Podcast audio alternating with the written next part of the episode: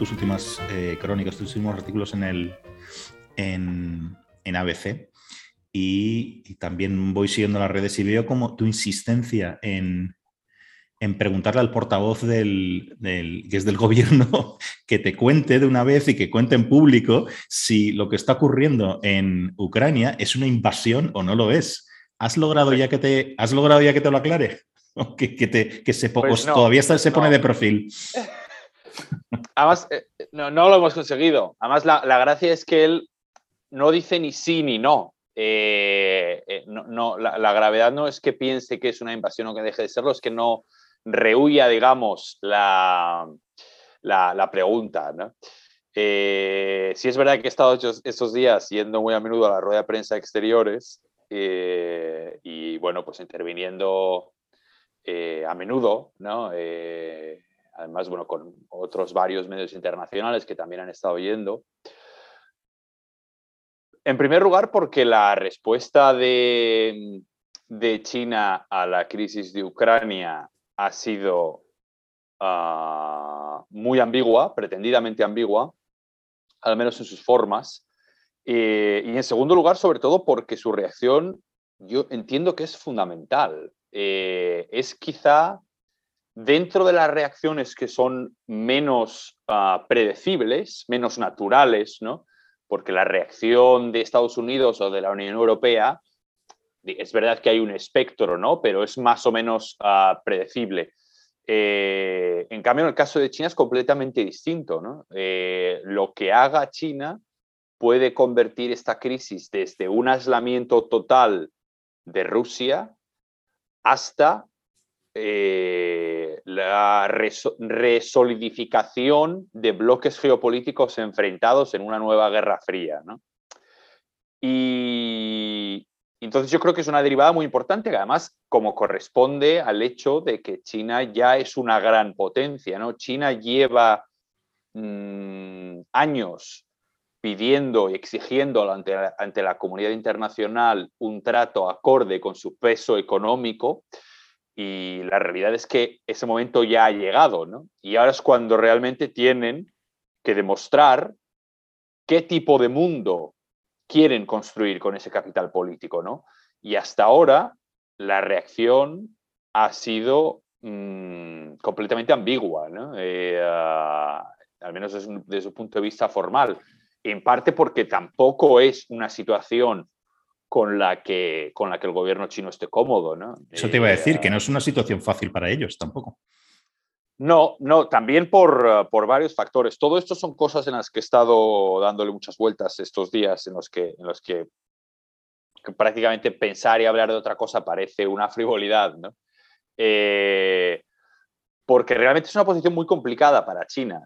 Primero porque existe la posibilidad de que, de que Rusia se haya aprovechado de las circunstancias ¿no? para, a su favor. Cuando el 4 de febrero, en la inauguración de los Juegos Olímpicos de Invierno de Pekín, Putin acude aquí a la capital china como el principal invitado de honor y tiene un encuentro personal con Xi Jinping en el que firman un acuerdo conjunto, una declaración conjunta, perdona, en la que hablaban de una amistad sin límites y eh, otras cuestiones, ¿no?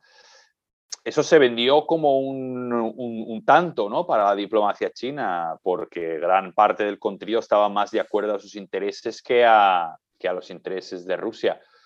Pero al mismo tiempo, ahora viendo eso en perspectiva, eso da a entender que o bien China sabía que Putin iba a llevar a cabo esa invasión, además, un día después de la conclusión de los Juegos Olímpicos de Invierno, por tanto, digamos, respetando, ¿no? Eh, digamos, a, China como país aliado y organizador, o bien lo sabía y por tanto son un colaborador necesario, o bien no lo sabía y Putin les ha engañado. Eh, entonces, todo esto sacude el mundo en un momento en el que China desea más estabilidad que nunca porque está a unos meses vista del Congreso del Partido en el que Xi Jinping empezará su tercer mandato, es un momento muy sensible Y al mismo tiempo, al mismo tiempo, China no tiene nada que ganar de este, de este, de este, en esta, en este, digamos, en este problemática, ¿no? Porque no tiene ningún interés estratégico en juego.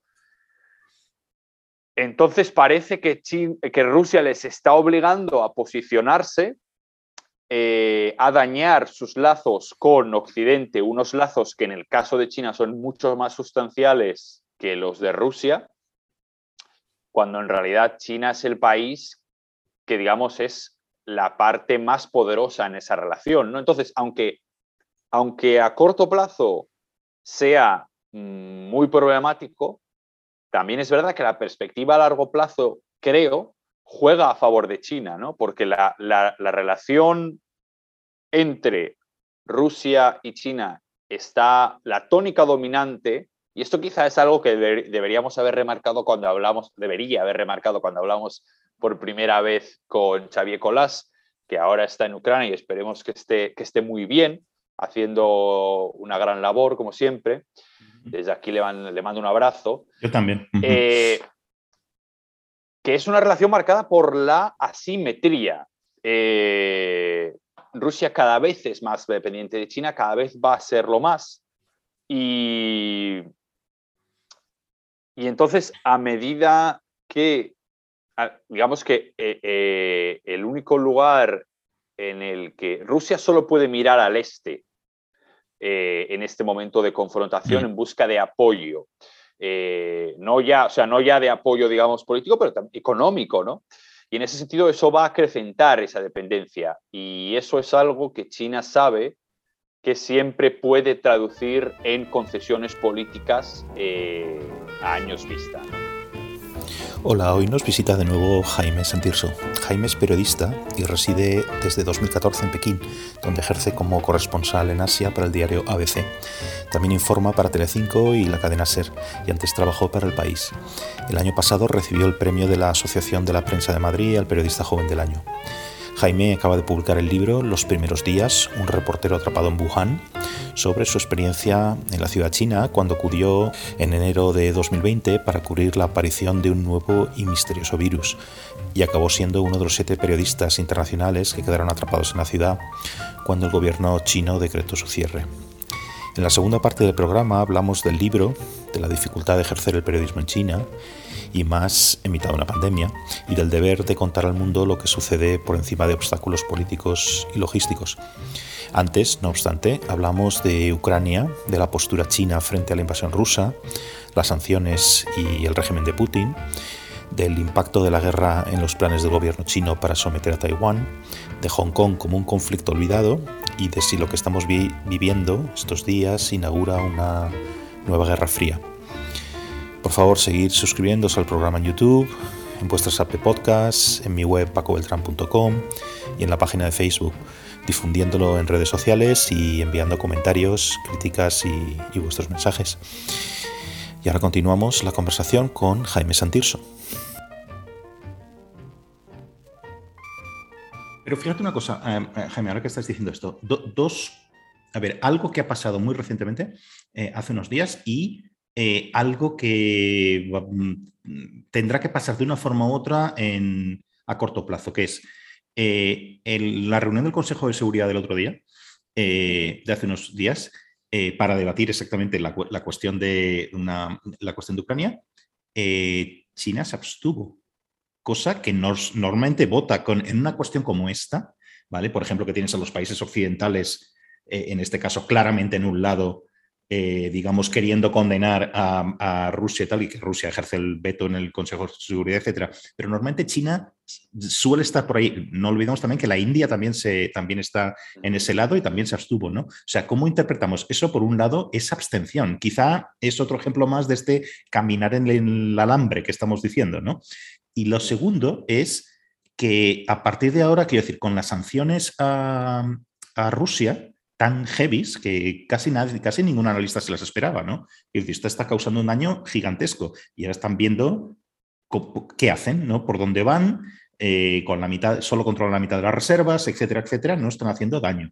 ¿no? Entonces, esto, como tú estás diciendo, les lleva hacia el este. ¿no? Entonces, esto va a obligar a China ya no a declaraciones ambiguas, sino a mojarse. O sea, ¿va China a colaborar, eh, digamos, a ser un actor activo, valga si quieres la redundancia, en la reorganización del comercio, en que todavía se oriente aún más en la cuestión de las divisas, por ejemplo, va a ayudar eh, China a, Rusia, los bancos chinos van a ayudar a los bancos rusos a saltarse un poco esta cosa de que los han expulsado del sistema internacional del SWIFT de intercambios, o sea, porque también hay una cosa que se llaman las, sanciones secundarias y Estados Unidos es un, país que normalmente las aplica, las aplica muy en serio, ¿no? Es decir. Eh, pueden hacerlo, quiero decir, los bancos chinos, las instituciones chinas, etcétera, pero van a estar bajo la lupa inmediatamente de los países que están sancionando a Rusia, ¿no? ¿Les interesa esto? O sea, quiero decir, aquí hay cosas peliagudas, ya no las van a poder solventar con un con una ambigua declaración del portavoz en exteriores, ¿no? ¿No crees? Sí, sí, sí, no, no, hay mucho, hay mucho, hay mucha materia. A ver, yo es algo a lo que todavía le estoy dando muchas vueltas y tengo mm. muchas más dudas que certezas, así que... Tú y todos, ¿eh? Nadie sabe nada. Sí, sí, sí, sí. o sea que también digamos que, mi discurso no va a ser muy ordenado y, bueno, pues ya cosas que he dicho antes debería haber... Bueno, en fin, eh, así es la, naturaleza de la conversación, ¿no? Eh, el tema de la votación de la abstención de China en el Consejo de Seguridad de Naciones Unidas es muy relevante yo creo que es un buen ejemplo de parte del debate con respecto a cómo interpretar la posición de China. La pregunta sería, ¿esa abstención es relevante o no? Yo, en el sentido de, esa, esa eh, abstención refleja cierta cierto distanciamiento con respecto a Rusia o es una manera de mantener eh, desde una perspectiva oficial cierta ficción de distancia, ¿no? Eh, es una pregunta para la que realmente yo creo que no, ahora mismo no tenemos respuesta, ¿no? Porque al final lo que se trata, lo que trata en esa pregunta es de estimar en el espectro que va de la neutralidad al, al apoyo explícito a Rusia, dónde está China. Y eso es algo que a día de hoy no sabemos como tú comentas, es probable que con el paso de las semanas más que los días y el recrudecimiento de, por desgracia, de las hostilidades en el terreno y de, cómo éstas salpicarán en todas direcciones, quizá China tenga que mojarse más. Eh, en ese sentido, por eso es importante remarcar que China y Rusia no forman, de hecho esto me lo, decía el otro día, eh, una de las cosas que conseguimos arrancarle, bueno, conseguimos arrancarle, que, nos, me concedió el, portavoz de Exteriores ayer, eh, fue una pregunta relativa a este tema, ¿no? A raíz de unas declaraciones de la portavoz de Exteriores rusa que a decir que la respuesta de China representaba o probaba su amistad, eh, bueno, pues cuál era la reacción china respecto a eso, si creían que ese era el caso y si se consideraron un país neutral. Y, el portavoz de Exteriores, que este día fue Wang, Wenping, dijo que eh, China y Rusia comparten una sociedad, es que estoy pensando el término exacto, comparten una sociedad estratégica integral pero no, no, una, no son aliados, ¿no?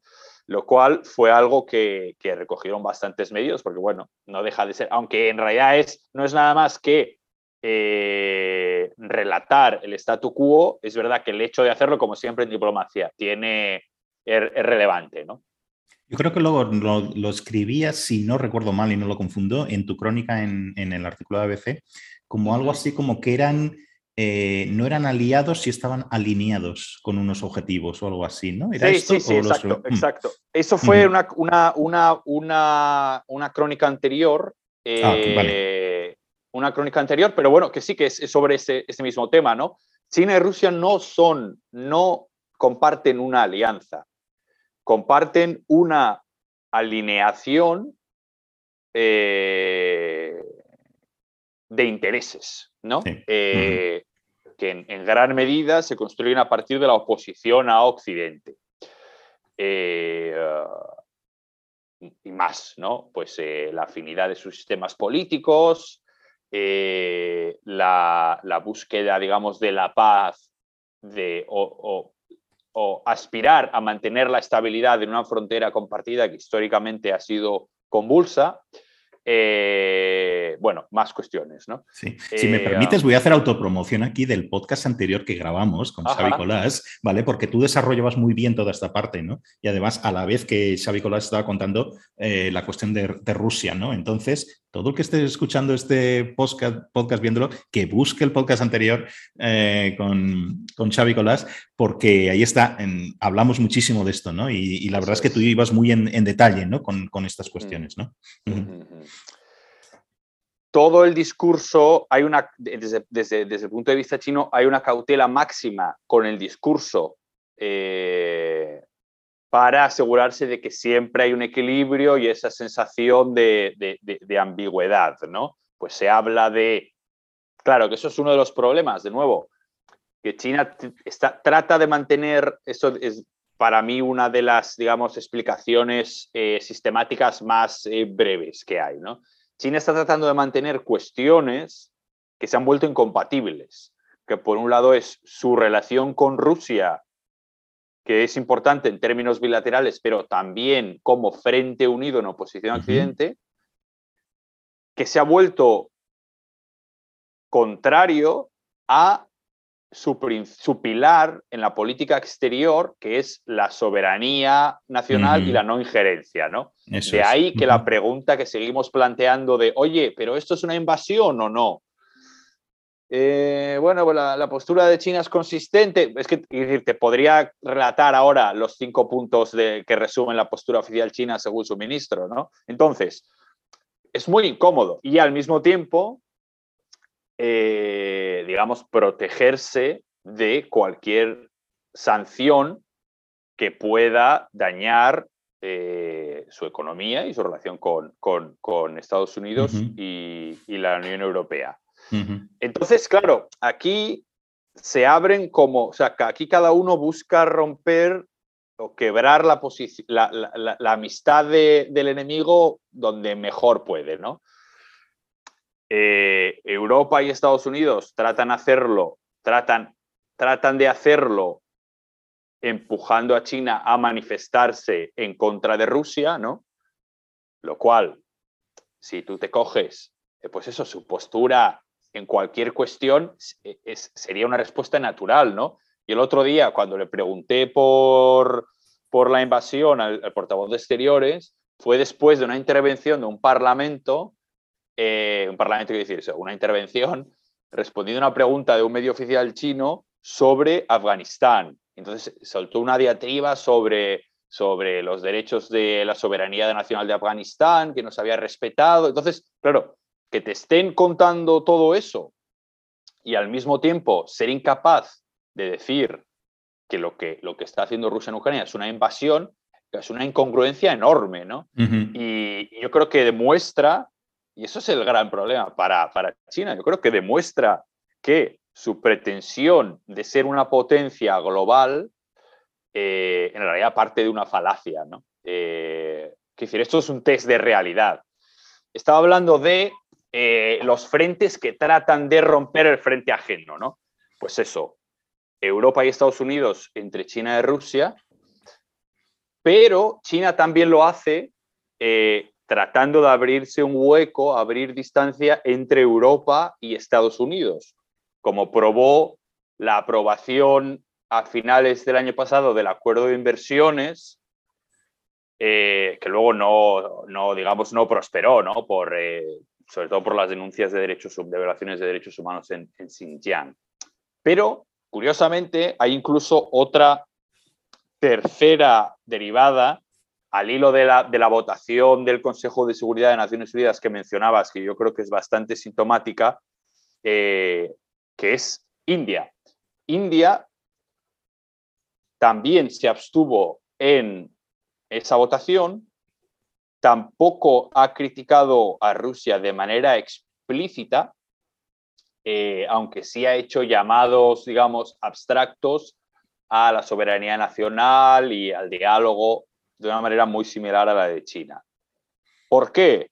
Bueno, en parte porque, bueno, en parte no, fundamentalmente porque, eh, como seguro sabes, Rusia es el mayor proveedor de armamento para India. Eh, además, una cota altísima, era el 80% hasta, hasta hace unos años, se ha reducido alrededor del 50%. Y claro, ¿por qué eso es importante ahora? Bueno, porque, porque China tiene un conflicto, perdona, porque India tiene un conflicto abierto con China. Ya, ya. A raíz del enfrentamiento, eh, los choques en, en la frontera eh, alrededor del Himalaya que dejaron varias decenas de muertos. Ah, creo que fue eh, hace, no creo que fue hace, no el año pasado, sino el anterior. hace dos años, creo, sí. Hace dos años, sí, sí. Entonces, claro, es curioso porque resulta que los dos países que no son aliados, pero que los dos grandes países, dos de los grandes países a nivel mundial que no están criticando la posición de Rusia, lo hacen en parte para precisamente no dañar su posición respecto al otro, ¿no? sobre todo desde el punto de vista de, India. Entonces, bueno, es, es, un, es un esquema eh, muy, muy complicado para, para estos países, mucho más que, que en Europa. Sobre todo que resiste estas cosas binarias de quiénes son aliados en esto y quiénes son otros, como si fuera una cosa, como se dice en inglés, el overlapping, ¿no? Es como una matriz donde está, ahora mismo estabas citando eh, los conflictos que hay. Bueno, Claro, ¿por qué también Rusia se ha convertido en proveedor? Bueno, pues un poco como, como la, la, la imagen de espejo de Estados Unidos apoyando a Pakistán con armamento, etcétera, como un aliado militar, ¿no? También curioso, ¿no? Eh, la cuestión de Cachemira, la cuestión de China, que, que, es un poco el backyard, ¿no? Todo, toda esta zona también, ¿no? Que, por cierto, el patio trasero, el backyard de, China, cada vez es más extenso, es más bien un campo de fútbol, ¿no? Entonces, tiene intereses por todos lados, ¿no? Entonces, es que... Eh, decir, y no digo que, que, que, se haga así, ¿no? Pero decir, por un lado está China y por el otro, y China y Rusia y la India y no sé qué, no sé cuántos, y en el otro lado está Occidente y tal, pues es muy simplificador, porque no es así. Es más bien un problema del demonio, ¿no? Todo con como una matriz de, intereses geopolíticos y económicos, ¿no? Que es, que es relativamente compleja. Y con cualquier de estos conflictos, y este es un conflicto mayor, no estamos hablando de cualquier conflicto, es un conflicto mayúsculo, pues claro, todas estas cosas en, una manera u otra, pienso yo, no sé cómo lo ves tú, van a salir, ¿no? Mm, de una, de una forma u otra, ¿no? Pero hay otra cosa que también es casi, casi obligada a comentar al, traer a China a la cuestión de Ucrania y de Rusia, inmediatamente sale la cuestión de Taiwán. ¿no? Entonces, eh, ¿cómo, vamos a ver? Eh, por un lado están eh, los, análisis que yo he leído, los artículos que he leído se dividen más o menos en dos. Por un lado están los que dirían, a raíz de que Occidente está, está enfangado y está mirando hacia otro lado, está mirando a Ucrania y tal, pues China puede aprovechar para dar un golpe definitivo, establecer una especie de status statu quo ahí que sea muy difícil de contestar por Occidente, que no se puede dedicar a dos crisis gigantescas a la vez, ¿no? Entonces, apoderarse de Taiwán, digamos, y una política de hechos consumados, etcétera, ¿no? Eh, por otro lado, otros eh, analistas dicen es que, es que las situaciones no son comparables. Es decir, la implicación de Estados Unidos, una posible implicación en Ucrania, no tiene nada que ver con la que tendría o con la que se vería obligado, con el perfil que se vería obligado a tomar si China, digamos, intentara pues, ya no mm, invadir Taiwán o, algo así, sino, eh, digamos, empezar una política de hostigamiento muy, muy, muy seria, digamos, eh, hacia, vamos, de, agresividad militar, ¿no? Entonces, Estados Unidos se tendría que ver obligado a responder, ¿no? Entonces, ¿tú cómo lo ves? ¿Cuáles son las... Mm, ya sé que todo esto es especulación ¿eh? y nadie lo sabe tampoco, pero quiero decir, decir ¿qué, factores pesan más? ¿no? ¿Estamos en un lado o estamos en, de China más abstenerse? Porque encima, como tú decías, no le conviene remover mucho más, digamos, la cuestión eh, de la estabilidad, lo que le interesa ahora es estabilidad, digamos, por razones internas y por razones externas también. Quiero decir, por razones de no olvidemos también que que la pandemia ha afectado muchísimo a la economía china. Quiero decir, lo que necesitan ahora es volver a crecer, etcétera, ¿no? Eh, entonces, eh, para eso necesitas estabilidad. y, el panorama de la economía internacional está muy convulso ya. Entonces, añadirle una cuestión más, es decir, no sé si iría muy en... yo es que veo factores, en, el nacionalismo va en una dirección, la búsqueda de estabilidad va en una dirección contraria, ¿no? la cuestión de Ucrania en una dirección contraria también. ¿Tú cómo lo ves? Todo ese mm, avispero. Mm. A ver, siempre que hay una crisis eh, con implicaciones geopolíticas a nivel global, eso siempre tiene eco en la situación de Taiwán, ¿no? Eh, lo vimos en Hong Kong, lo vimos incluso en Afganistán, cosas que no tienen nada que ver, eh, sobre todo eso en el caso de Afganistán, ¿no?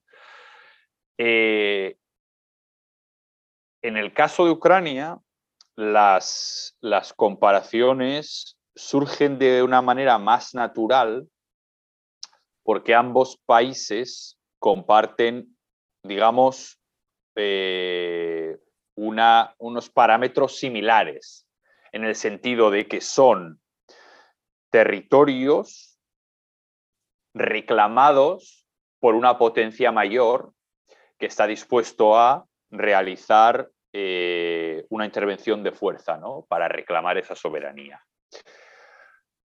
Más allá de eso, digamos que los parecidos acaban ahí, ¿no? Lo cual no quiere decir que sean superficiales, pero eh, yo no creo que una intervención en Taiwán vaya a ser inminente o se vaya a hacer en paralelo a Ucrania. Voy a tratar de explicar por qué. Tampoco lo tengo muy claro. En primer lugar, porque es imposible saberlo con certeza. Y, en segundo lugar, porque es una cuestión también eh, en marcha, ¿no? Y sobre la que todos estamos tratando de entender y hacernos preguntas. Yo creo que los factores clave que explican o anticipan una intervención militar en Taiwán no han cambiado en esencia. Y si han cambiado, han cambiado a peor. La capacidad militar de China no ha cambiado. La capacidad militar de Taiwán tampoco ha cambiado. Eh, si acaso las dificultades que están teniendo las tropas rusas al marchar sobre Ucrania muestran que los cálculos y la superioridad en términos absolutos nunca se traduce en términos, en, resultados inmediatos, Y la orografía de Taiwán, que no tiene una frontera física, eh, complica eso aún más. Eso por un lado, ¿no? Otro factor para mí fundamental es la, anticipación o el cálculo que desde China se puede hacer de la reacción de Estados Unidos. Rusia pudo, pudo realizar el cálculo de la respuesta de la OTAN y de la Unión Europea porque era más o menos explícito eh, y la realidad es que incluso haya superado sus expectativas más pesimistas. En el caso de, Taiwán no es tan sencillo, porque Estados Unidos mantiene lo que se llama la ambigüedad estratégica, ¿no? que es eh, no asegurar si va a actuar en caso de una invasión, ¿no? Eh, aunque, aunque digamos la estructura arquitectónica de la geopolítica te invite a pensar a que, a que sí. Eh, a raíz de lo que está pasando en Ucrania, es probable que esto haya variado hacia hacer más probable una reacción fuerte de Estados Unidos para demostrar su compromiso de seguridad con la región, porque Taiwán eh, o digamos, vamos a, voy a ponerlo de otra manera. Los, los, incentivos de Estados Unidos para actuar en Taiwán militarmente son mucho mayores que en Ucrania. desde luego. Eh, en parte, desde una perspectiva económica, por, que es algo secundario, por la industria de semiconductores y alta tecnología que tiene, digamos, un nexo esencial en la isla, y en segundo lugar, porque la isla es la piedra de toque que sustenta el equilibrio en la región, ¿no? En otras zonas muy sensibles como Japón, Corea del Sur, Singapur, etc. La reacción de Occidente ha sido realmente eh, mucho más firme de lo esperado, ¿no? Y ah, también por parte de, la Unión Europea, ¿no? Y, um, que no se esperaba, ¿eh? No se espera una reacción tan firme, no, no, Y ah, entonces eso también desincentiva la, la, la reacción de China porque sanciones, digamos, económicas y de desconexión que se han impuesto a Rusia, en el caso de China, serían mucho más dañinas. No solo para China, también para el mundo, ¿no? porque la relación de interdependencia es mucho más profunda. Entonces, eh, la cúpula del Partido Comunista sabe que la superioridad bueno, sabe o cree, ¿no? Cree que la superioridad en esta cuestión y que el tiempo está a su favor, que el tiempo juega a su favor, eh, y al mismo tiempo sabe que en el medio largo plazo las consecuencias de en el medio largo plazo las consecuencias en su relación con Rusia eh, digamos que esto puede reportarle beneficios ¿no? Entonces, no, tiene, por todo lo anterior, mm, yo no creo que la invasión de, o que lo, que lo que ha sucedido en Ucrania modifique la perspectiva de una intervención militar de China en Taiwán. ¿Sabes qué? Yo no sé si es eh, superficial o no, como estás diciendo, pero otro paralelismo que yo veo, pero que esto entra en el terreno de especulación, es uno, parece que uno de los factores eh, por los cuales se dice que que eh, el Kremlin no calculó bien las, eh, cómo iba a ser. Ellos esperaban una invasión relámpago en que directamente los tanques llegaran hasta el centro de Kiev sin oposición, ¿no? Y mm. por errores propios y por la resistencia tan grande que, han mostrado, una, casi sorpresiva, ¿no? Eh, los, los, la gente en Ucrania, digamos, de oponiéndose a la invasión literalmente, yo creo que aquí sí podría haber un paralelismo con la cuestión de Taiwán. Es decir, incluso yo creo que una supuesta invasión encontraría una resistencia mucho mayor, incluso que la que ha habido en Hong Kong. Es decir, porque aquí también hay una cuestión demográfica generacional también, ¿no? Es decir, puede haber en Ucrania gente más mayor que quizá aceptaría convertirse en una especie de protectorado o algo así a lo, bielorruso, ¿no? De Rusia eh, quizás sí, pero la gente de por debajo de 30 años ni de coña aceptarían tal cosa. Vamos, o sea, de alguna forma serían siempre una fuerza de oposición interna, ¿no? Si se quedasen. Y yo creo que en Taiwán pasaría exactamente lo mismo. La gente más mayor que aún incluso recuerda o que, que no le, que digamos que tampoco le parecía mal son los votantes del Comitán, etcétera, ¿no? Que tampoco les parecía mal esta cosa de una sola China y, estas cosas, pero la gente de menos de 30 años en Taiwán es que ni de coña, ni de coña aceptaría tal cosa, creo yo, vamos. No sé. Sí, sí, no, estoy completamente de acuerdo contigo. Me gustaría ver los datos de opinión pública para comparar el porcentaje de población ucraniana que se identifica o que apoyaría ¿no? Mm. una reincorporación a, a Rusia y compararlo con, con datos en Taiwán. Yo creo como tú que en, que Taiwán las cifras serían eh, aún, aún mayores.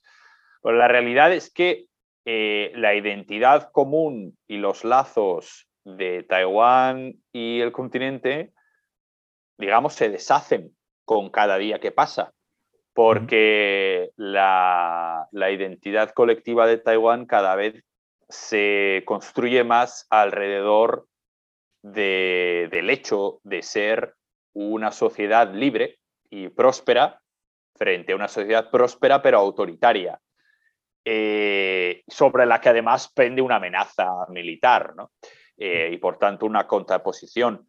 Entonces, sí, yo creo que en ese sentido, desde luego, la reacción popular sería, sería, sería también de rechazo frontal. Y eso es un problema añadido cuando el invasor, digamos, que tiene la, pretensión de asimilar el territorio e incorporar al territorio, que en el caso de China con Taiwán es mucho más explícito que, lo que pueda suceder con, o que los planes de Putin con, sean para Ucrania, ¿no? Porque, porque en este el caso de, del Partido Comunista está claro que aquí ellos consideran que Taiwán forma parte de su territorio nacional y lo que quieren es eh, acabar con una provincia rebelde, que es como ellos lo consideran. Incluso en, Ucrania hay una parte pequeña, quizá asociada pues, a estas provincias del este, del Donbass, Lugansk, etcétera, ¿no? Em, quizá algo en Odessa o algo así, que son las zonas más rusófilas, por decirlo así, aunque ha habido una presencia institucional, ¿eh? no tanto de, idioma que está mucho más extendido, digamos, eh, donde sí, hay políticos locales, hay una cierta, una cierta mm, digamos, no actores políticos que respaldarían la idea de una reincorporación o algo así a Rusia. En, Taiwán es un poco distinto, porque aunque tienes el Kuomintang, que oficialmente siempre ha abogado por una futura reunificación, etcétera, etcétera, a mí ya me pareció muy significativo en las últimas elecciones presidenciales en, en Taiwán que el candidato del Kuomintang, que te los pongo como, como la derecha, digamos, ¿no? pero aunque, aunque izquierda-derecha sería un poco distinto en el caso de Taiwán, eh, se vio obligado en campaña a decir que, que él no, eh, que era el alcalde de Kaohsiung, creo, o algo así, ¿vale? Eh, se vio obligado a decir en campaña que que para nada él, defendía un regreso automático, digamos, a, una reunificación automática, para nada, que él tenía sus dudas también y que no sé qué, no sé cuántos. Que un, uno de los políticos más conservadores en ese sentido y más pro-China de Taiwán se viera obligado a responder a la fuerza de la opinión pública, a mí ya me decía bastante de cómo van las cosas, ¿no? de cómo se está jugando la cosa. Entonces, en ese sentido, sí sería un poco, un poco distinto. Es decir, mm. no sería un paseo militar, nunca mejor dicho, por parte de China, ¿no? Y, luego además que, es que, el, eh, como, no, como mencionábamos, eh, la identidad electoral, perdona, la identidad política que se traduce en un apoyo electoral, la identidad política del Kuomintang, eh, digamos, se deshace y por tanto su, la relación con, con los votos es directamente proporcional, ¿no?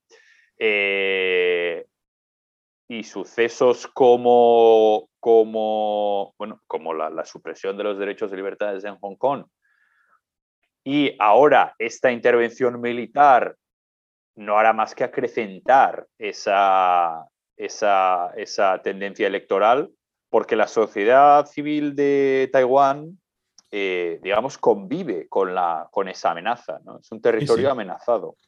Sí, sí, y todo, y luego un poco sobremojado, ¿no? Porque cada vez que los taiwaneses ven que se pisotean las libertades y aquello puede tener una relación con algo que puede pasarles a ellos, digamos, ves cómo va virando la opinión pública, o sea, cómo se va acrecentando todavía más ese moverse hacia la libertad y moverse hacia la libertad en... en como es lógico.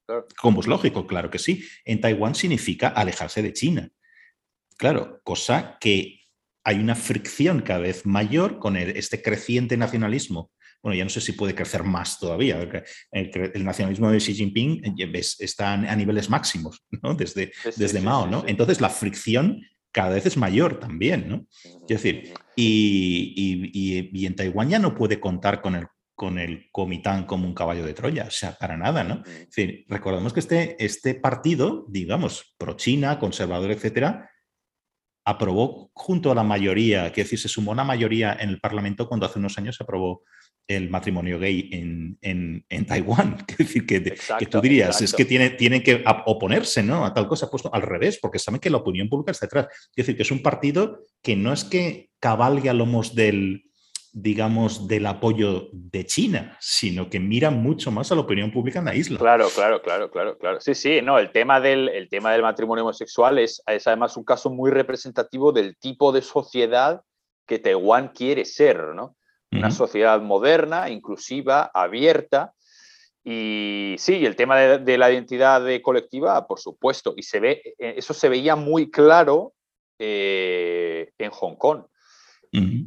La gráfica de porcentaje de la población que se identificaba como China con, había, digamos, dos, dos, líneas, ¿no? Porcentaje de población que se identificaba como china frente al porcentaje de la población que se identificaba como hongkonesa, de manera excluyente, ¿no?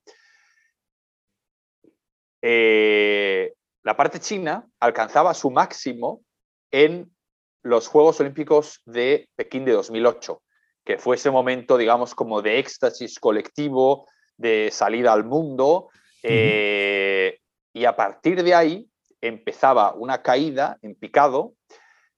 No, es que no me acuerdo bien, eh, no querría decírtelo mal, pero yo creo que incluso en 2008 llegó a, estar por encima de la, de la identidad hongkonesa y ahora está, bueno, ahora te iba a decir está bajo mínimos, ahora esas encuestas ya, esas encuestas ya no se hacen. Más que bajo mínimo está bajo las botas, ¿no?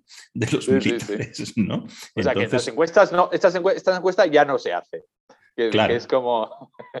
claro, claro. Esto muy, muy rápidamente, porque quiero que hablemos un poquito de, tu libro también, pero ¿cómo, ¿cómo estamos en Hong Kong, en esta vorágine en esta vorágine de, incluso más ahora todavía, ¿no? De noticias, de grandes eventos, sucesos, guerras, etcétera, que ocupan todas las portadas y todos abren todos los medios, etcétera, pero son sustituidas a los pocos meses por otro asunto, digamos, parece que ya no se habla mucho, mucho de Hong Kong, pero yo creo que, que a ver, sé que tú hablas, leo tus crónicas, etcétera, pero y otros también, ¿no? Pero yo creo que es uno de los acontecimientos más fíjate que es una época que está cargadita de acontecimientos históricos, ¿no? estos años estamos viviendo, pero, pero algo que ha pasado que es una cosa, el hecho de que en tan poco tiempo se ha podido un país llevarse por delante a otro, literalmente, hablo de otro como, un país independiente en ese sentido, pero llevarse por delante unas instituciones, una forma de vida, un, Estado de Derecho, eh, instituciones verdaderamente asentadas. ¿eh? Eh, es alucinante y es algo que debería interpelar a todos los demócratas de todo el planeta. Y, bueno, pues ahí parece que ha, pasado un bulldozer, digamos, y se lo ha llevado todo por delante, ¿no? ¿Dónde estamos en la cuestión de Hong Kong? ¿Ya es como cualquier otra ciudad de, China o hay algún tipo de resistencia? Yo sé que esto podríamos hablar mucho tiempo, ¿eh? pero bueno, si, si pudieras dar unas pinceladas. Sí, sí, sí, sí, sí, sí. No, yo estoy de acuerdo contigo en que es, es un episodio absolutamente bueno, descorazonador, ¿no? Por lo que implica el retroceso de, libertad para una sociedad y por ende sus individuos. Y también muy representativo de eh, ese proceso de conversión de China en potencia eh, global. Y lo, vamos a, lo vamos a conectar con lo que hablábamos antes con Ucrania. Eh, lo que ha sucedido en Hong Kong, básicamente, China ha vulnerado su acuerdo internacional más importante. Eh, y aquí no ha pasado nada, ¿no? Eh, lo que, de nuevo, es un gesto muy representativo del tipo de potencia que China aspira a ser, ¿no? Eh, por contestar a tu pregunta de manera más específica, digamos, el andamiaje administrativo institucional eh, está en pie, pero Hong Kong y lo que representaba en el sentido de ser una sociedad, eso, libre, eh, abierta, mm, no existe ya, ¿no? Eh, y de hecho parte de la, de las, del modo en el que las autoridades han gestionado la, la pandemia y una de las consecuencias, si no, digamos, buscadas, al menos, eh, bueno, al menos eh, un hecho probado, ha sido una disminución drástica de la población, de, la población extranjera, ¿no? que era también otro de los factores que hacía Hong Kong eh, diferente. Durante estos años en los que hemos visto cómo ese marco de derechos y libertades ha desaparecido ante nuestros ojos, después de un proceso de erosión muy claro, las, la reacción de China ante las quejas de la comunidad internacional siempre fue la misma, que era, oye, de nuevo, eh, esto es una cuestión de política interna, eh, forma parte de la soberanía nacional china y, por tanto no aceptamos injerencias, que es una postura eh, aceptable, eh, pero que es opuesta a lo que China está defendiendo ahora con Ucrania. ¿no? De ahí que el otro día le preguntara al portavoz de Exteriores cuando hablaba de, cuando hablaba de, las injerencias en, en, Afganistán. Bueno, en la rueda de prensa no te puedes pasar mucho de listo, ¿no? Pero yo eh, hice esta pregunta que me parecía que contenía una ironía bastante clara, que es, oye, eh, venía a ser una invasión militar, constituye una interferencia eh, en asuntos domésticos a ojos de China, o es que China no reconoce a Ucrania como un país soberano ha dejado de hacerlo, ¿no? Eh, y el hombre, bueno, el hombre, sí, el portavoz me contestó muy firmemente que sí, que reconocían a China como un país soberano, ah, perdona, a China, a Ucrania como un país soberano, eh, pero la realidad es que, de acuerdo, su reacción es contraria a los marcos que eh, el Partido Comunista ha establecido en su presencia y en su interacción con el resto del mundo. ¿Cómo deben sentirse ahora los líderes, tantos, tantos líderes pues, de, la, de las protestas en, Hong Kong? Mm, tú contabas, hablamos en la otra vez de los millones de personas que salían a las calles, digamos, parecía que toda la ciudad estaba en la calle, ¿no? Eh, entonces, cuando hablamos de líderes, estamos hablando de muchísima gente, ¿no? Pero ahora estoy pensando estos líderes tan jóvenes, estudiantes universitarios que acabaron en la cárcel o acabaron en Inglaterra, en, eh, exiliados literalmente, o en Australia, donde fuera, ¿no? Eh, ¿Cómo deben de sentirse viendo la reacción de Occidente frente a lo que está, frente a la invasión rusa de, de Ucrania y sabiendo, porque ahora lo sabemos, que hubiera sido, que era imposible una reacción de Occidente a un asunto que salvando las distancias, eh, em, digamos, de, grado, cualitativamente es igual, es arrollar una sociedad que quiere, que quiere ser libre y, vivir de una forma distinta, ¿no? que, de una forma autónoma. ¿no? Entonces, en cuanto al episodio, es decir, no hay una guerra en Hong Kong de China que ha llegado con los militares y tal, no sé si se me entiende, ¿no? Cualitativa, cualitativamente es un poco lo mismo, ¿no? Y sin embargo, no creo que nadie hubiera podido esperar el tipo de reacción occidental a, una cosa así contra China, ¿no? Eh, eh, un poco que estaba destinado a, digamos, un pensamiento casi nostálgico, ¿no? Es decir, estaba destinado a fallar, digamos. Sí, sí. sí, o sea, yo entiendo lo que quieres decir, pero es verdad que hay una diferencia fundamental, que es que eh, Hong Kong pese a que el acuerdo de la devolución de soberanía establezca que el marco de derechos y libertades debe permanecer intacto hasta 2047, es decir, 50 años después de ese momento, es verdad que Hong Kong forma parte de la soberanía nacional china, ¿no? lo cual no es algo que, que, pueda decirse con respecto a Ucrania y Rusia. Yo creo que eso explica la moderada reacción de la comunidad internacional a esta crisis y yo creo que también es uno de los motivos para los que aquellos como nosotros estamos pendientes de lo que pasa aquí, mm. con ese es que este precedente supusiera eso, un precedente preocupante a la hora de pronosticar la reacción en Ucrania y que explica por qué estamos sorprendidos para bien, ¿no? Y al mismo tiempo, hablando de, los activistas y de, de Hong Kong, donde el apoyo a las protestas era tremendamente mayoritario, o sea, Hong Kong es un sitio donde en el plazo de dos meses salieron dos millones de 7,4 millones de habitantes tres veces a la calle. Es que es realmente, bueno, yo no sé otro sitio en la historia donde esto haya sucedido, ¿no? y yo creo que parte de la belleza poética, dramática de esa reacción es que realmente no tenían, prácticamente no tenían ninguna oportunidad. Eso es, lo, que, lo que he pensado retrospectivamente, ¿no? Viendo la reacción, como tú dices, que sorprende para bien de Occidente, que un poco ya, como que ya era hora, ¿no? Mm. De que, de que la Unión Europea, sobre todo, ¿no? Que es el sospechoso habitual en estas cosas, todo el, mundo, todo el planeta haciendo coñas del deeply concerned y todo esto, ¿no?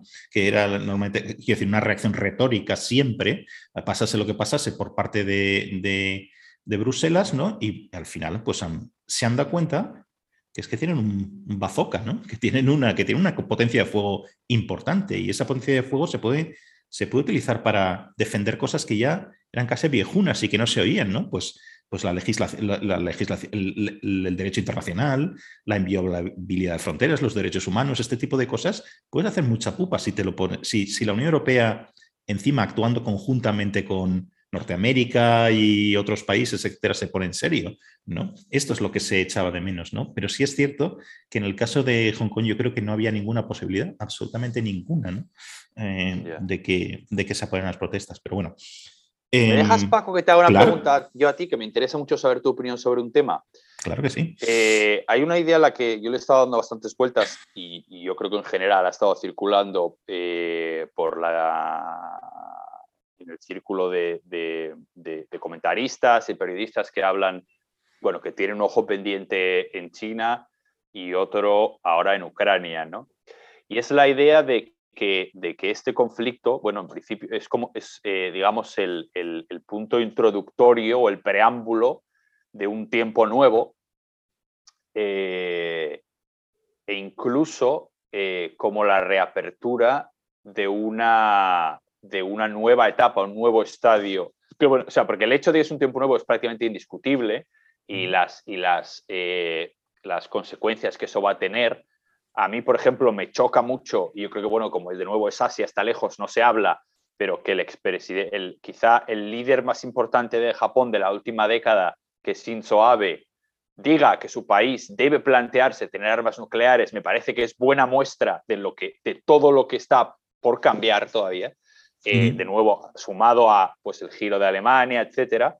Eh, si al final, de nuevo eso, estamos a punto de encarar eh, o en la apertura de una segunda guerra fría, en la que de nuevo, además, la chispa son las exigencias insatisfechas de la potencia derrotada, en la etapa anterior y si en realidad estos 30 años, desde el 90 hasta hoy, ha sido nuestra etapa de entreguerras. Mm, interesante. decir, esto es un paralelismo muy poético, pero bueno, me gustaría saber tú eh, mm. cómo, te, cómo lo recibes. Pues nunca, nunca lo he pensado así, pero me parece, de entrada, lo que me surge así de repente, digamos, es que me parece un paralelismo muy interesante, ¿no? Entonces aquí la respuesta que necesita reflexión, ¿eh? O sea, que, necesita un tiempo de, pensar, etcétera. Así que yo solo puedo así apuntar de repente lo que me sugiere. ¿eh? Eh, o sea, como se dice en inglés, take with a grain of salt. O sea, tómalo con pinzas. claro, lo que tenemos que ver es qué fue realmente para establecer ese paralelismo qué supuso el periodo entre guerras, ¿no? Y qué significa una nueva guerra fría, quiero decir. Para eso hay que saber qué es la Guerra Fría, qué fue exactamente la Guerra Fría y qué fue el periodo entre guerras, ¿no? ¿Qué pasa en esos dos lugares? ¿Estamos en una nueva Guerra Fría, por ejemplo? Yo creo que sí. Yo diría sí, preventivamente, ¿eh? diría que sí. O sea, em, preliminarmente, parece que sí. Lo que pasa es que, de nuevo, yo tiendo a pensar que los reduccionismos, que las cosas binarias, dos bloques, etcétera, puede no ser una comparación muy precisa, ¿vale? Por lo que estamos hablando antes, ¿no? Que hay muchos, muchos conflictos que no se explican en, términos de dos bloques antagónicos, ¿no? Que está mucho más, que está mucho más complicado. Por supuesto, estamos en una situación, aunque podamos hablar de una guerra fría, la situación económica, la globalización, la internacionalización de la política, la economía, etcétera, nos deja en un terreno completamente distinto. Es decir, una, por ejemplo, unas sanciones, una política de sanciones como la que se está aplicando estos días contra Rusia, no hubiera funcionado para nada en los años 60 o 70, digamos, porque las relaciones económicas eran totalmente distintas. Y hubiera sido una picadura de mosquito. Las relaciones eran casi nulas entre un bloque y otro, ¿no? Había autarquía en el Pacto de Varsovia y el oeste iba por otro lado, ¿no? Ahora fíjate, China y Rusia, por salvar de, estos dos, y luego actores menores, Turquía, etcétera, eh, que tienen estas, que van desde la autocracia hasta las democracias y liberales, eh, etcétera, ¿no? Eh, están totalmente en el centro del sistema, no están aparte. Claro, ese es el argumento que siempre se usa o se ha usado estos años para, para decir que, para, o para defender que el marco de la Guerra Fría no es adecuado para caracterizar las relaciones entre China y Estados Unidos. quizá lo que estamos viendo es precisamente eso, que, no, que como freno no es suficiente. Sí, es, eso es lo que está pasando. Por ejemplo, estos días Estados Unidos y la Unión Europea hacían una especie de sudoku, una especie de, de, puzzle para cómo aplicar las sanciones, eh, desconectar a la economía rusa del resto para hacerle daño, digamos, pero al mismo tiempo abrir canales para que el suministro de gas y de, y de petróleo y de energía en general no se interrumpa. Claro, porque esto sobre todo afecta a...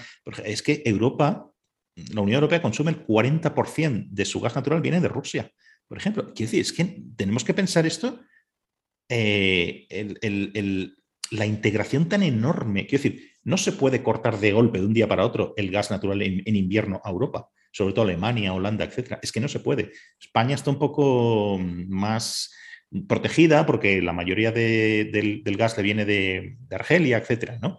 pero el resto, para nada. Entonces, ¿cómo hilas, cómo golpeas y al mismo tiempo mantienes abiertos los canales comerciales? ¿no? Quiero decir, esto es algo que no se planteaba, eh, digamos, en, la Guerra Fría de, esta forma. ¿no? Esa es una.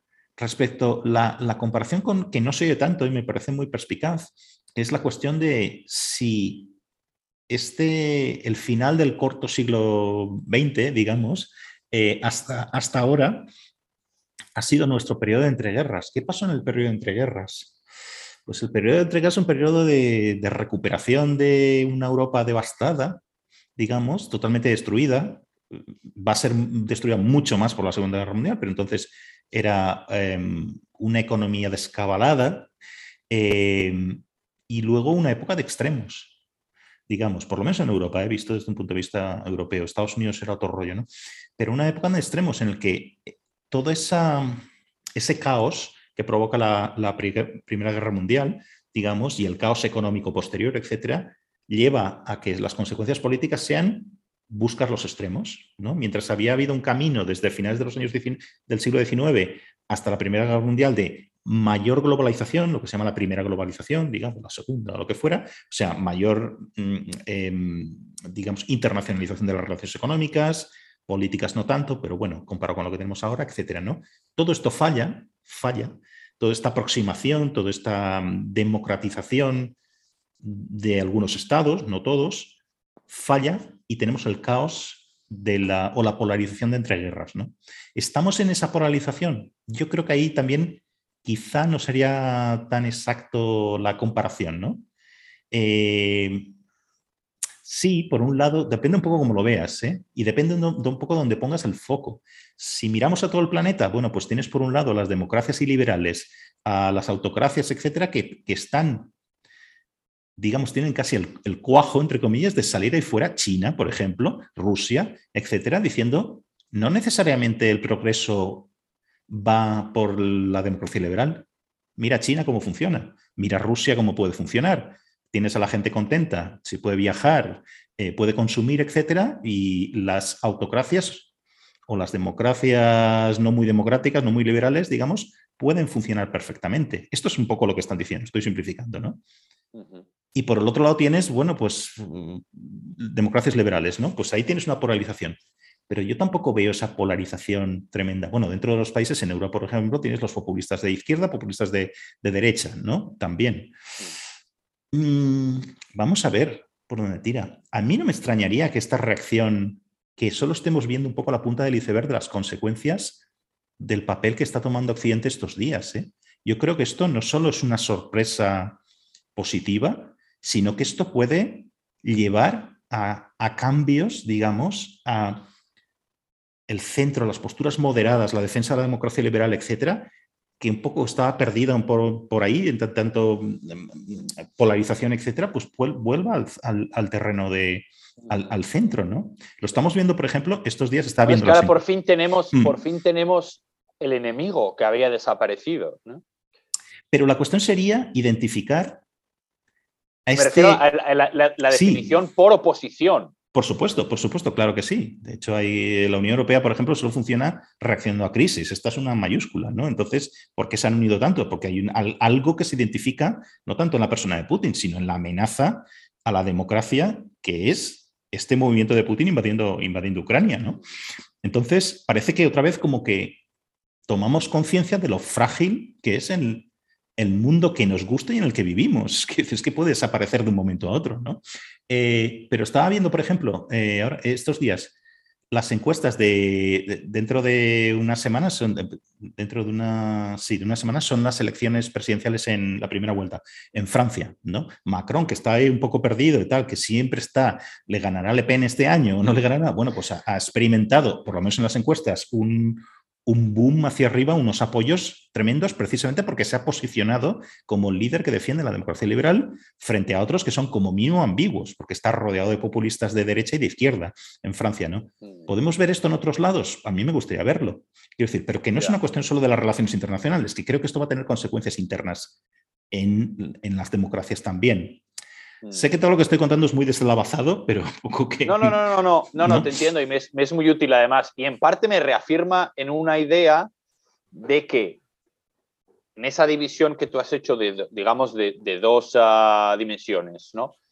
En la inicial, en la que es más sistémica, de nuevo, la reacción de China tiene mucha importancia, porque, porque una, un apoyo explícito de un apoyo explícito de, la actuación rusa sí que reconstruiría una política de, bloques. Sí.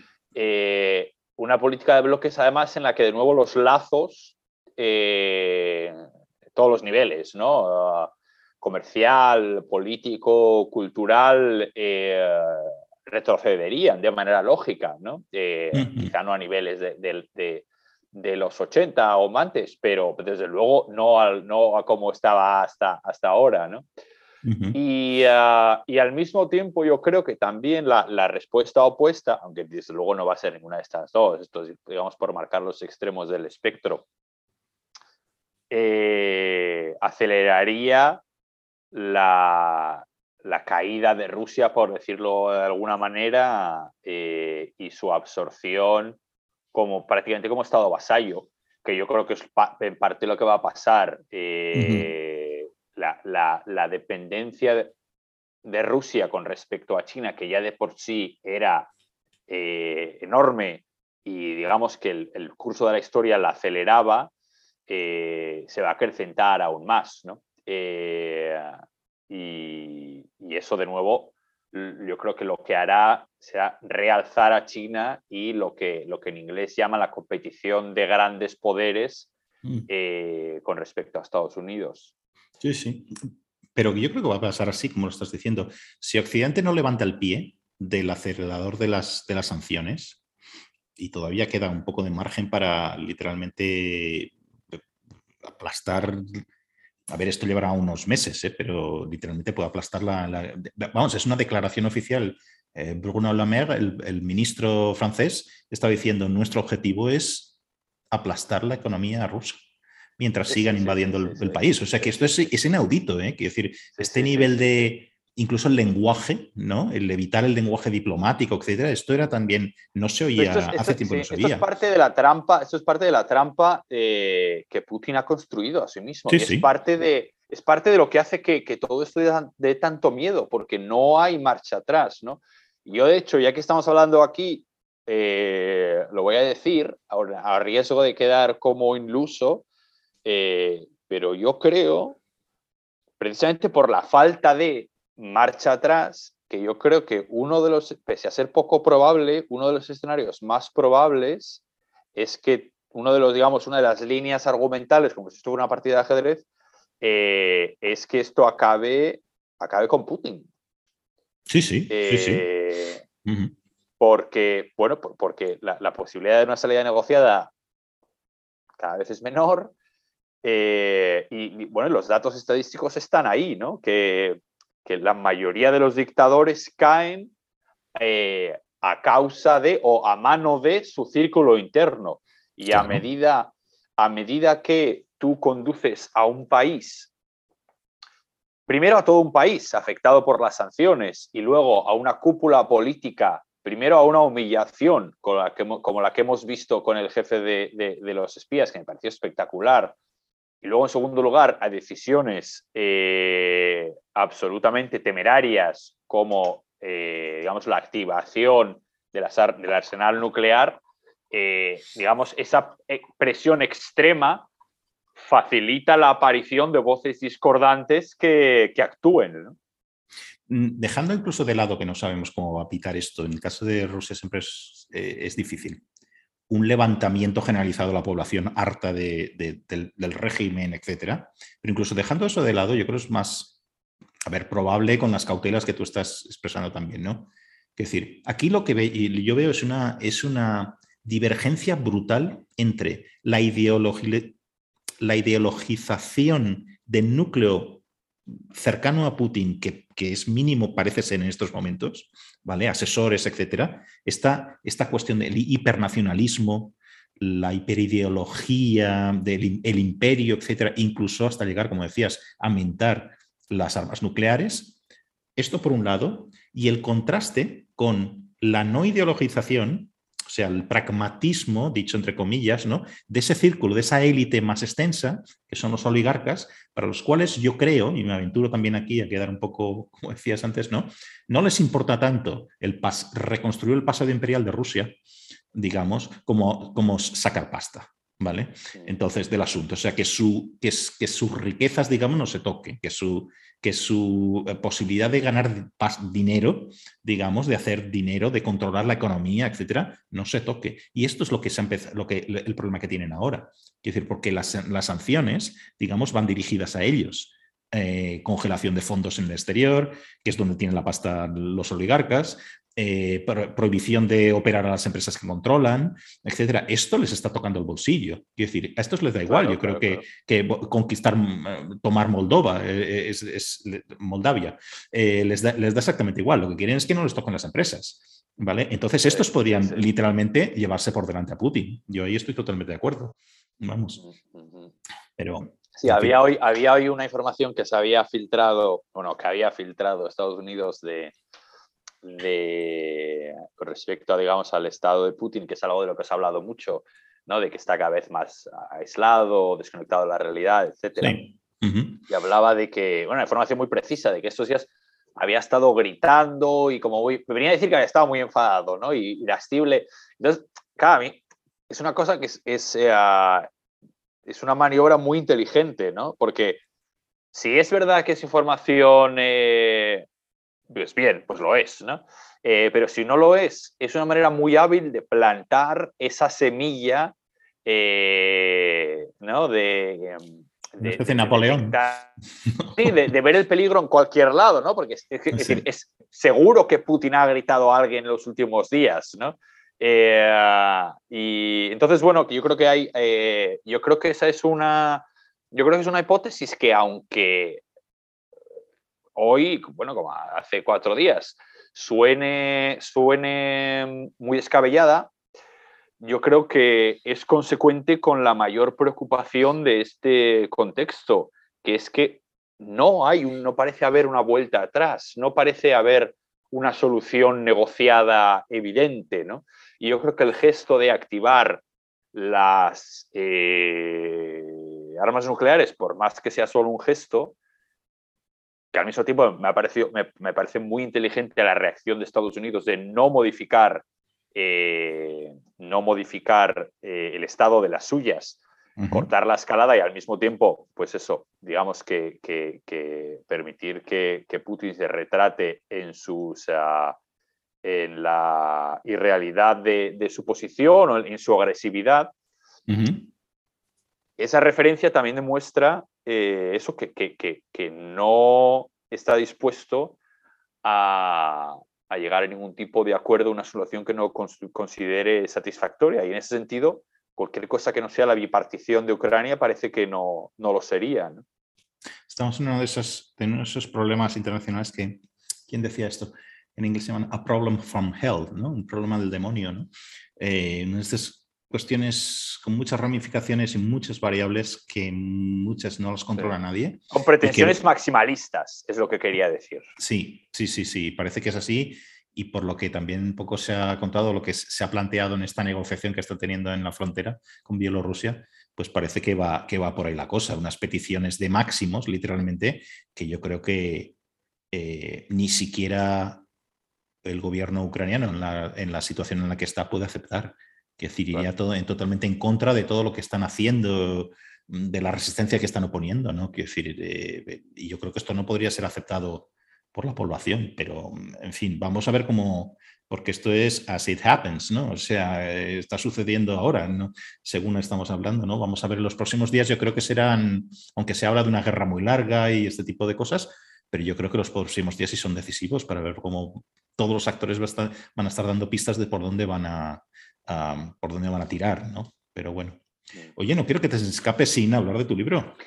Vamos a hablar un poquito, ¿no? Me parece bien, me parece bien. Porque has escrito un libro estupendo. Mira, los primeros días, y lo tengo, un reportero, un reportero. Yo no lo he visto todavía, no lo he visto en mis manos, así que ¿Ah, ¿Sí? esto es casi lo más cerca que lo he tenido. Sí, sí.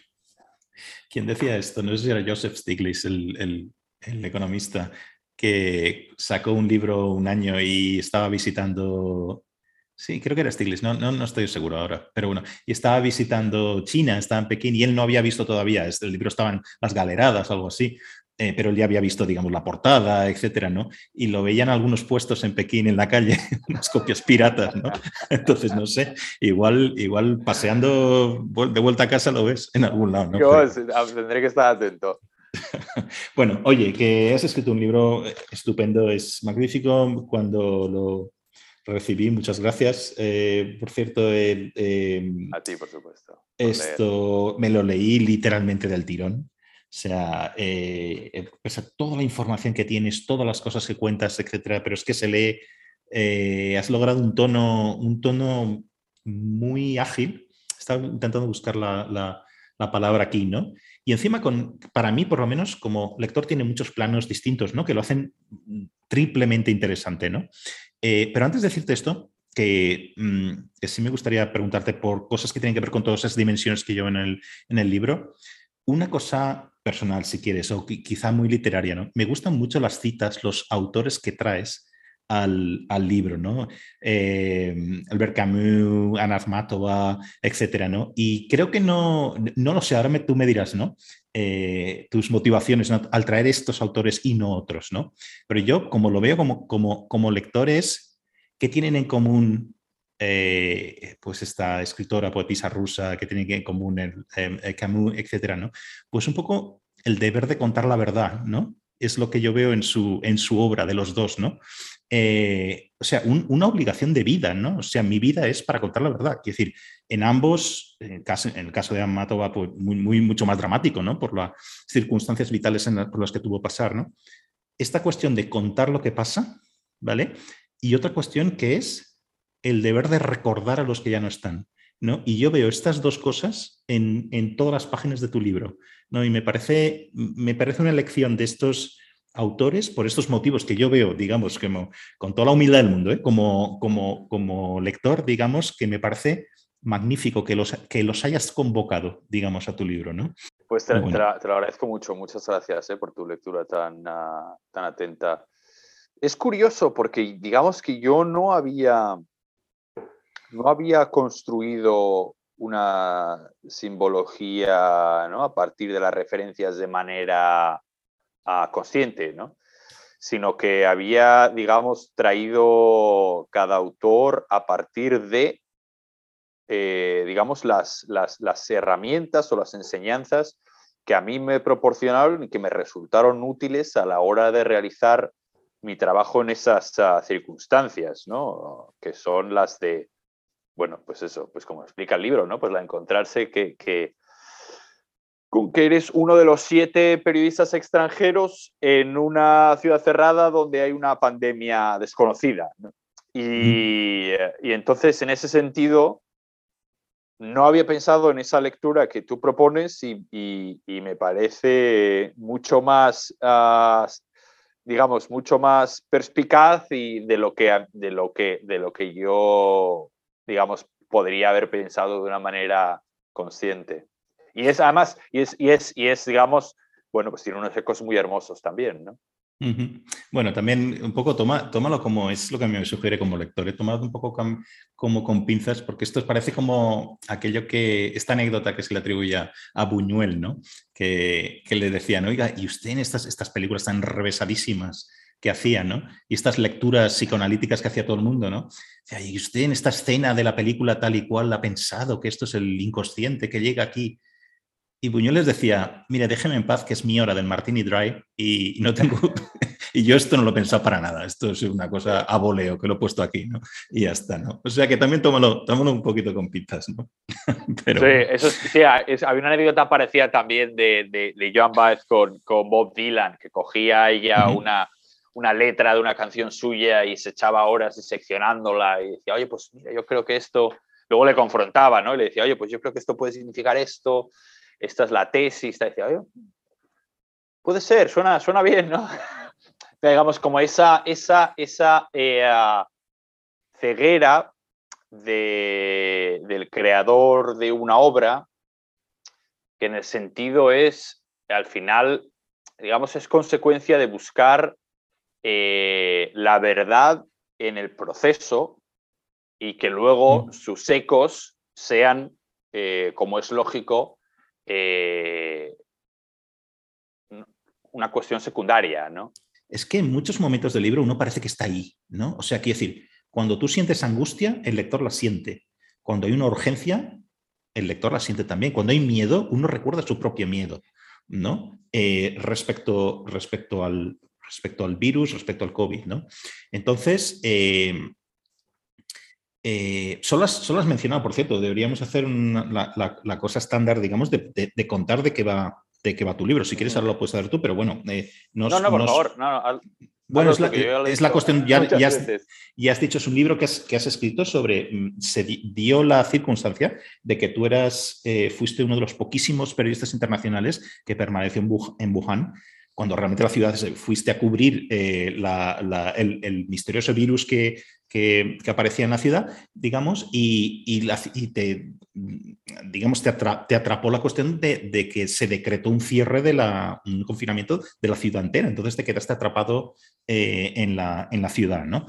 Eh, y entonces tú narras en tu libro cuáles son esos primeros días de, la pandemia donde nadie sabía nada y el mundo mucho menos, digamos, y vas contando cuál es tu experiencia y cuál es tu, eh, digamos, aquí empieza lo de los planos que decía, ¿no? No solo cuál es tu experiencia personal con el virus, como la gente lo vive, eh, sino con la incertidumbre y al mismo tiempo con ese deber profesional, ético, diría yo también, de que tú tienes que contar lo que estás viendo, o sea, como periodista, tú tienes que narrar, tú tienes que contar al mundo lo que está pasando ahí, ¿no? Y cómo te enfrentas a un poco la, dificultad de hacerlo, de, improvisar a cada minuto, ¿no? Un poco, ¿no? Ir, buscando, ¿no? Ir buscándola en, en, tanto que reportero, periodista, etcétera, pero casi que un poco eh, no puedes usar las herramientas habituales, digamos, porque todo es nuevo, ¿no? Y te enfrentas a dificultades muy grandes. Entonces, esto es una historia que vas contando y vas imbricándolo también con tu, con tu situación personal, también, ¿no? Hasta que, hasta que sales de Wuhan y, bueno, es, el resto es historia. Como se suele decir, ¿no? Cuando vuelves a España, etcétera, ¿no? Bien, entonces, lo que te quería eh, empezar a preguntar, ¿no? Es cómo el, el sentimiento que te lo cuentas muy bien, o sea, lo que pasa por ti en ese momento físicamente y psicológicamente, digamos, y anímicamente, pues está muy bien contado y realmente llega al lector como muy, muy directo, ¿eh? llega al estómago, ¿no? Pero bueno, yo te quería preguntar, ¿cómo te sentías en ese principio donde nadie sabía nada de nada, ¿no? Que si tenías miedo, tenías una sensación de irrealidad, a veces parece que estás contando una película de, una distopia de estas de ciencia ficción, ¿no? Eh, te sentías solo también, ahí eso, eh, hay, uno de los capítulos que tienes, ¿no? En la que un periodista, amigo tuyo, te dice, estás solo, te has quedado solo, ¿no? Pero solo como, como, como se le dice al, protagonista de una peli de ciencia ficción que va a Marte y no tiene a nadie allí y va a estar solo, ¿no? O sea, eran esas, ¿cuáles eran esas sensaciones? Todos podemos pensar, esta pregunta habitualmente, ¿dónde estaba usted el día que ocurrió tal cosa?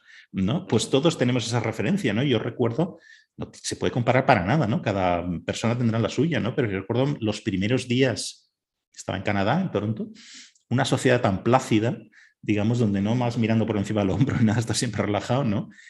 Eh, ir a un supermercado, una cosa de zombies, todos nos miramos unos a otros como si alguien fuera allí a sacar una, metralleta o algo así, no, no sé, era una cosa extrañísima, una cosa súper, súper, súper extraña, ¿no? Pero en fin, ¿cómo era para ti esos primeros...? Em, yo creo que lo extraordinario de, de, de la pandemia,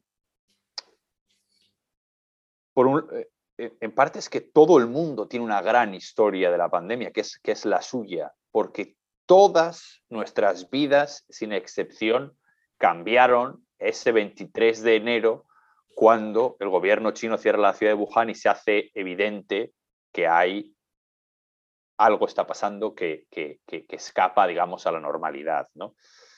Y entonces lo que sucede es que todas nuestras vidas explosionan y nos encontramos con que en, un, en un como, como diría Jordan Peterson, ¿no? Eh, al cual los dos se apreciamos, que, el mapa, el, mapa que tenemos no corresponde al mundo, ha cambiado, ¿no? Eh, entonces, em, eso explica parte de cómo eh, entonces, claro, la sensación, digamos, la sensación que es la que yo tengo esa mañana del 23 de enero cuando me despierto en Wuhan, es realmente la de estar prácticamente en una realidad alternativa, ¿no? Porque no hay manera de anticipar que algo así podría suceder. Eh, y eso encaja también con las decisiones estilísticas que tú comentabas antes, ¿no? Para mí, eh, mi idea al hacerlo, y yo buscaba un tono que fuera ah, muy ágil. Yo escribí este libro para que se leyera como un thriller. Eh, Objetivo logrado.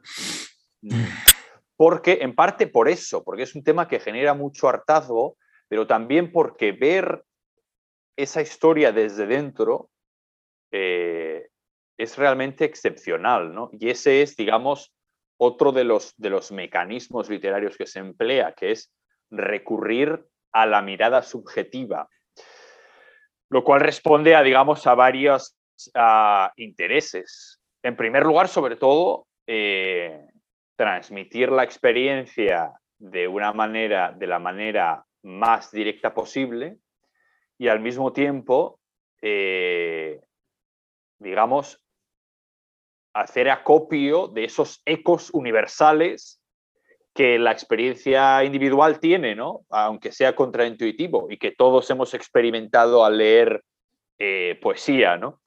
Eh, o cualquier cosa, ¿no? o digamos, al enfrentarnos a cualquier obra artística. Y luego, además, en este caso, eso tenía una importancia aún mayor porque la voz subjetiva, digamos que expresa eh, si quieres, los límites de la figura del narrador. No es el narrador omnisciente, ¿no? Eh, como en Hiroshima de Hersey, que narra lo que sucede mirándolo desde fuera. Es una postura que, si quieres, mucho más honesta, que es la de una persona que estuvo allí y que tiene el compromiso, como decíamos antes, de narrar lo que sucedió, porque todo lo que está escrito son cosas que pasaron, no hay nada de, recreación, ¿no? Eh, y al mismo tiempo es esa mirada del periodista, la acción del periodista es ver para narrar, es ver para incorporar personas a su relato, ¿no? Para que, para que su mirada sirva, para que la pueda adoptar eh, una persona que se aproxima a un hecho noticioso, a una esquina de la realidad desde fuera, desde lejos. Entonces, en ese sentido, recurrir a la primera persona era la manera más ah, adecuada para, para, escribir un libro de estas características.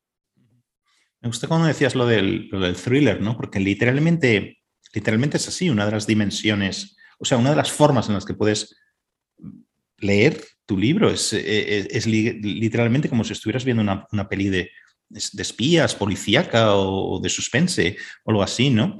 Eh, con imágenes muy vívidas, ¿eh? Es decir, las primeras horas literalmente, eh, vamos, aquello pasa muy rápido y un poco con el corazón en un puño, ¿no? Porque tú, en, esta, esta cuestión que tú decías de la subjetividad, ¿no? De, verlo no como lo omnisciente, sino como literalmente como el protagonista de una historia en donde tú tienes pocas certezas, tienes mucha perplejidad, hay confusión, eh, no sabes cómo van a ser las cosas, nadie lo sabe, ¿no? entonces, parece un poco como entre el ensueño y la realidad, ¿no? Cuando cuentas que llegas y duermes a deshoras, eh, etcétera, y no sabes muy bien, el mundo sigue girando y cuando despiertas o abres un poco los ojos entre los ensueños y ves 700.000 mensajes en tu móvil y, y, uno se da cuenta que es que el mundo está girando muy, muy rápido mientras tú estás durmiendo un poquito para luego encarar el día siguiente y tal, ¿no? Y luego cómo te enfrentas a las calles vacías, yo me imagino avenidas de ocho carriles, ¿no? Donde se ve una diminuta figura cruzando, ¿no? Cruzando la calle y, un, y un espagueti de autopistas por encima, ¿no? Y, un cielo gris. O sea, todo esto da una imagen de apocalipsis, mm. no forzada, sino supongo que tu subjetividad, o sea, literalmente como tú lo experimentabas, pero que es el, perfecto, entre comillas, ¿no? Perfecto eh, el, contexto, ¿no? El background para la historia que estás contando, ¿no? Es, como, como, Claro, porque además en el, en el frente, digamos, o sea, es un relato que siendo, siendo muy interior, ¿no? Muy de, de, diálogo con uno mismo y con la persona próxima, al mismo tiempo también, digamos que eh, lo hace ante una dimensión contextual muy importante o muy significativa, que es esa que tú acabas de, relatar. Eh, claro, es que, es que realmente es, es, complicado decirlo sin sonar hiperventilado, ¿no? Pero, pero, es que realmente cuando en esos, en esos primeros días en, en Wuhan, realmente todo nuestro mundo y nuestra existencia como raza estaba potencialmente en peligro, ¿no? porque realmente no sabíamos qué era lo que nos estábamos enfrentando. Y eso es también eh, una de las ideas centrales del libro, que es capturar esa eh, éter, eh, digamos, tan evasivo, que es la incertidumbre, ¿no? La incertidumbre eh, del día a día que sentimos también nosotros, por ejemplo, cuando vemos lo que está pasando en Ucrania y queremos saber, es la misma, ¿no? Y eso es una incertidumbre que, como yo me gusta decir, es una incertidumbre que está en los periódicos, pero que luego desaparece al pasar a los libros de historia, ¿no? Y que quizá es la... que curiosamente es curioso que desaparezca cuando es lo principal, ¿no? Y porque realmente de aquella, estando sobre todo en Wuhan, eh, realmente no sabíamos qué iba a pasar al día siguiente, ¿no? Y es entonces, de nuevo, eso, no, no, tener, no tener un mapa, estar en un territorio para el que no hay mapa, ¿no? Sobre todo además en un país, estar en un país como en este, en el que el Estado y las fuerzas ah, políticas administrativas desempeñan un rol tan presente en la vida de las personas, y de repente darse cuenta de que han perdido el control, de que no saben lo que está pasando, ese desamparo, eh, sobre todo para la gente aquí, fue realmente traumático. hay, un, hay un momento que comparas, es pura, pura descripción de datos, pero es un momento casi terrorífico cuando comparas este no saber qué está pasando, no saber la gravedad de lo que está pasando y cómo puede uno responder a ella, comparas eh, la epidemia de, eh, epidemia, por decirlo así, ¿no? la incidencia del VIH, el virus del SIDA, eh, la letalidad del virus del SIDA altísima cuando no se tenía, cuando todavía no se habían descubierto los retrovirales, ¿no? y encima muy localizada en ciertos, en ciertos grupos, eh, demográficos, con lo cual eh, muy visible, por cierto, también, ¿no? Quiero decir, eh, los primeros 80, etcétera, ¿no? donde el 80%, creo que más por encima del 80%, más tarde o más temprano iba, iba a morir cuando no había una cura para el, para el, para el SIDA. No es que la haya ahora, pero quiero decir, permite haber convertido una, una enfermedad letal, literalmente muy, muy, muy, muy grave en una cosa em, crónica, ¿no? Por decirlo así. Bueno, lo comparas esa letalidad con la facilidad de transmisión que tiene una gripe. Entonces uno relee ese párrafo que has escrito y se da cuenta de los primeros días, ¿no? Por lo menos. O sea, le entra uno pavor, literalmente. Eso es lo que yo sentía leyendo esto, ¿no? Sí, sí, sí. Sí, eso es algo que a mí me dijo un, epidemiólogo con el que yo hablé.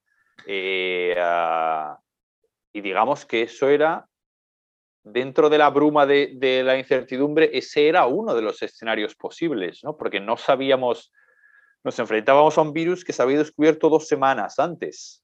Eh, y no sabíamos eh, de dónde venía, cómo se trataba, qué mortalidad tenía, no sabíamos nada. ¿no? Y, claro, este, este, este epidemiólogo, me decía que, que, en efecto, el SIDA, digamos, entre comillas, nos salvó eh, lo complicado que era su transmisión, ¿no? Mm. O porque, por digamos eso, por las vías de contagio, ¿no? Frente, frente a la alta transmisibilidad de este virus y lo que podría suponer un punto intermedio. Y, lo cierto es que pese a los millones de fallecidos a nivel mundial, la tasa de, de mortalidad no es, no es muy alta. Eh, incluso antes de las, de las vacunas, ¿no? Por lo, que, por lo que de entre todos los escenarios posibles, no es, estamos todavía lejos del, del peor, ¿no? Y yo creo que, que, que bueno, pues que, que, que la, la, amenaza que los virus representan seguirá, seguirá presente y por eso es, ah, digamos, importante extraer lecciones de esto y, saber que eso es una amenaza presente en, en, en, nuestra, ante nuestra existencia como, como raza. ¿no? ¿Tú crees que alguna vez llegaremos a saber de dónde narices ha salido este virus? ¿De dónde ha salido o qué proceso ha pasado? Porque creo que lo has comentado también últimamente y ha aparecido también en prensa recientemente. Esto, este intercambio de emails, de correos electrónicos entre unos em, científicos norteamericanos vinculados a Fauci, este que es el, líder, digamos, de la respuesta, em, digamos, en la Casa Blanca, que estaba con Trump y ahora seguido con Biden, em, más o menos vinculados en, en tanto que eh, científicos, donde se cuestionaba, donde de nuevo surgía ¿vale? Pero no como teoría conspirativa, sino como posibilidad, como hipótesis, que el virus no haya salido de una, no haya pasado de no ha habido zoonosis, que se llama, ¿no? De la pasar de, un animal a los seres humanos, etcétera, que esta zoonosis es la forma habitual donde los virus complejos pasan, eh, digamos, o, afectan a los, a los seres humanos, sino que haya salido literalmente de este laboratorio eh, en, en, en, Wuhan, ¿no? ¿Tú crees que alguna vez llegaremos a saber, podremos reconstruir perfectamente eh, cuál ha sido el origen o entre la complejidad del asunto, la poca transparencia en China, etcétera, va a ser muy difícil trazarlo? Mm. Entonces, a mí cuando me hacen esa pregunta, yo siempre pienso en. Hay una escena, eh, yo creo que es en Libertad de Jonathan Franzen, eh, en la que un personaje, cuando cae el muro de Berlín, va a buscar eh, sus archivos ¿no? y para llevárselos. Eh, entonces, a esto lo digo porque yo creo que el día que, si llega el día en el que, en el que sabemos mm, con certeza el origen del virus, eh, eso no será hasta que el sistema político en China cambie. ¿no? Y con esto no quiero decir, y eso quiero subrayarlo, con eso no quiero decir que la respuesta eh, a lo que sucedió esté en un cajón de Chonanhai, eh, que es la Casa Blanca, digamos, donde, el, recinto donde vive la cúpula del Partido Comunista, eh, sino que es que no se dan las, las condiciones políticas para llevar a cabo una investigación, digamos, con garantías, ¿no? Sobre todo porque los escenarios y las consecuencias políticas de, en el caso de que se probara que esto es mm, consecuencia de un escape accidental de un laboratorio, por ejemplo, las consecuencias políticas es algo que China no puede asumir ¿no? Y, que, y, que, por supuesto no va, no va a permitir que se, que se esclarezca. Entonces yo creo que eso es un misterio con el que vamos a tener que convivir. Eh, y tampoco sé desde un punto de vista, desde un punto de vista o sea, científico. O sea, sí lo sé desde un punto de vista político y jurídico, es muy relevante, pero desde un punto de vista científico quizá ya no tanto, ¿no? Eh, a la hora de prevenir eh, nuevas pandemias. Eh, sí, no lo sé. Quizás sea, quiero decir, quizás sea un misterio que nos sobreviva a ti y a mí. Hay otra, estamos hablando mucho de, apocalipsis y de terror y de no sé cuántos, pero también hay mucho humor en el libro y hay momentos como muy esperpénticos que, que, están, tienen su lugar y están muy, muy bien, ¿no? Eh, por una parte, eh, eh, vinculados a pequeñas anécdotas, a gente que conoces, a reacciones de la gente, reacciones que no te esperas, etcétera, ¿no?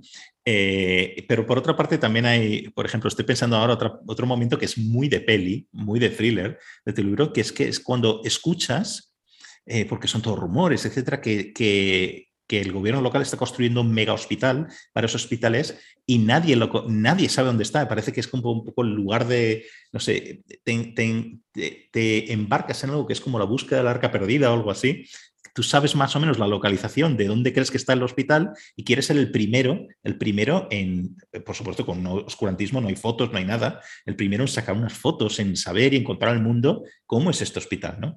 Entonces, pero no hay coches y no hay transporte público y por supuesto no se sabe, no está marcado en Google Maps, ¿no? Pero tú, bueno, te embarcas allí y al final encuentras una bici de alquiler, ¿no? Y allí, pero, y, tienes que irte a un sitio que está donde Cristo perdió el gorro, lejísimos, ¿no? Pues eso da la impresión, ¿no? Y allí tardas en llegar no sé cuánto, pero ya es de noche, llegas con tu bici que encima se te bloquea y luego la dejas tirada y te pone una multa. O sea, es buenísimo, pero al mismo tiempo, al mismo tiempo, hablo por lo del esperpento, ¿no?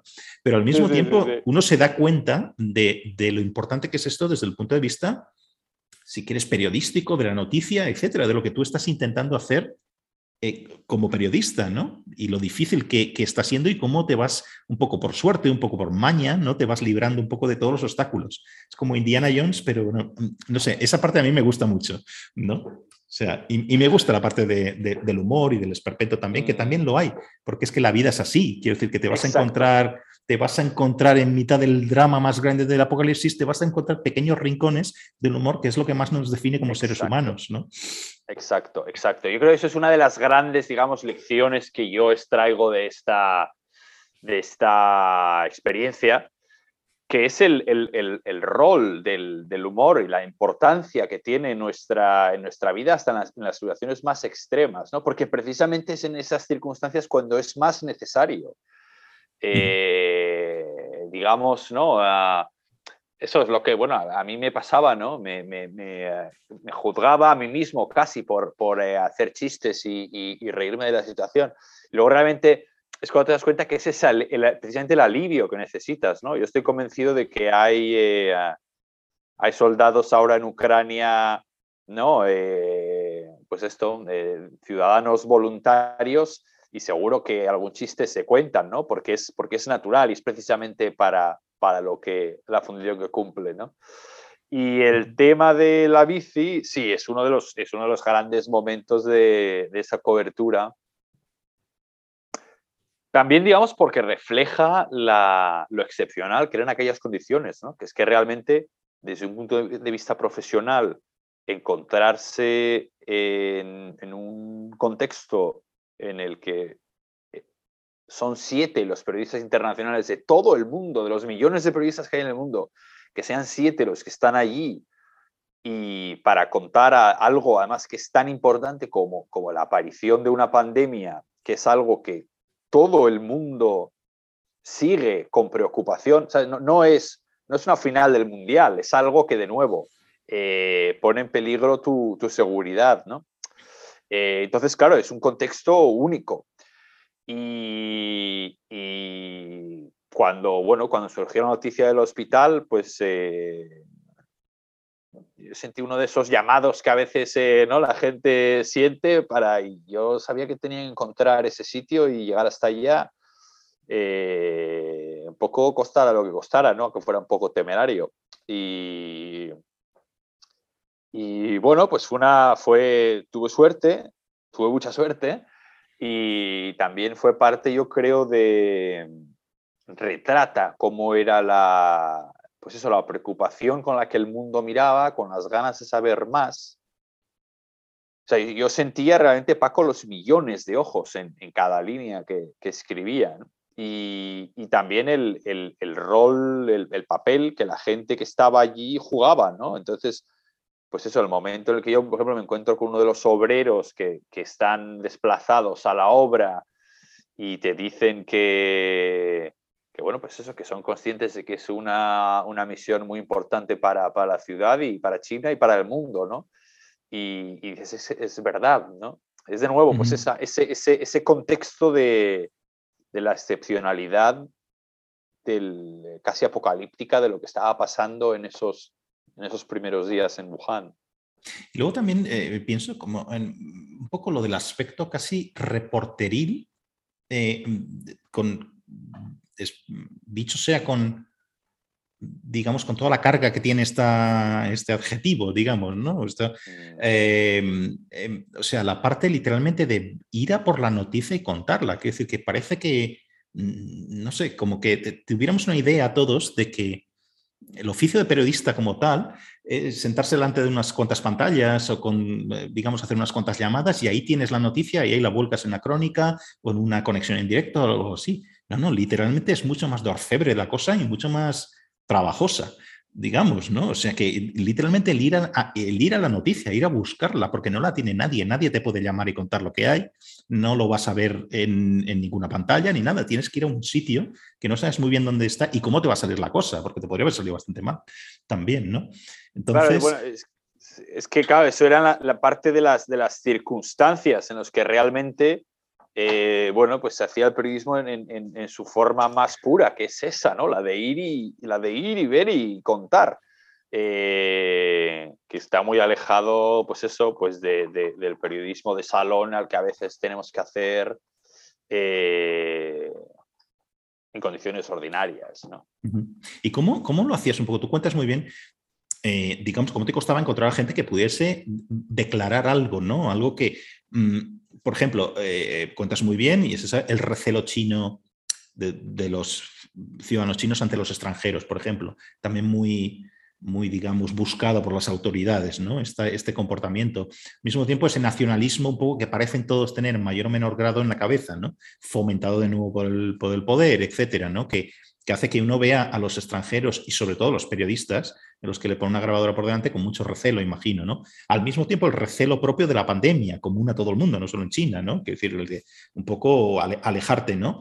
Eh, y, al mismo tiempo una ciudad confinada, donde la gente no podía salir de su casa, ¿no? Entonces, ¿cómo lo hacías para lograr encontrar a alguien y que ese alguien dijese algo, ¿no? Eh, imagino que sería una, una cosa complicadísima, ¿no?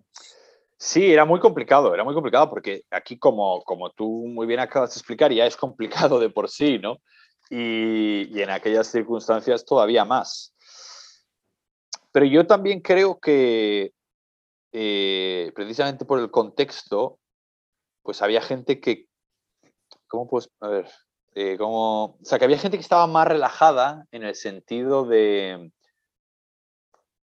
de que al final, en esas circunstancias, una interacción cordial, eh, digamos que no es, no, no, está dentro de los parámetros de lo, de lo esperable, ¿no? No sé, o que también incluso proporciona cierto, cierto alivio, ¿no? Eh, digamos que, o sea, que todas las conversaciones que, yo tenía que tener eran siempre eh, breves, superficiales, y, digamos que formaban, formaban un mosaico a partir de la combinación de varias historias, ¿no?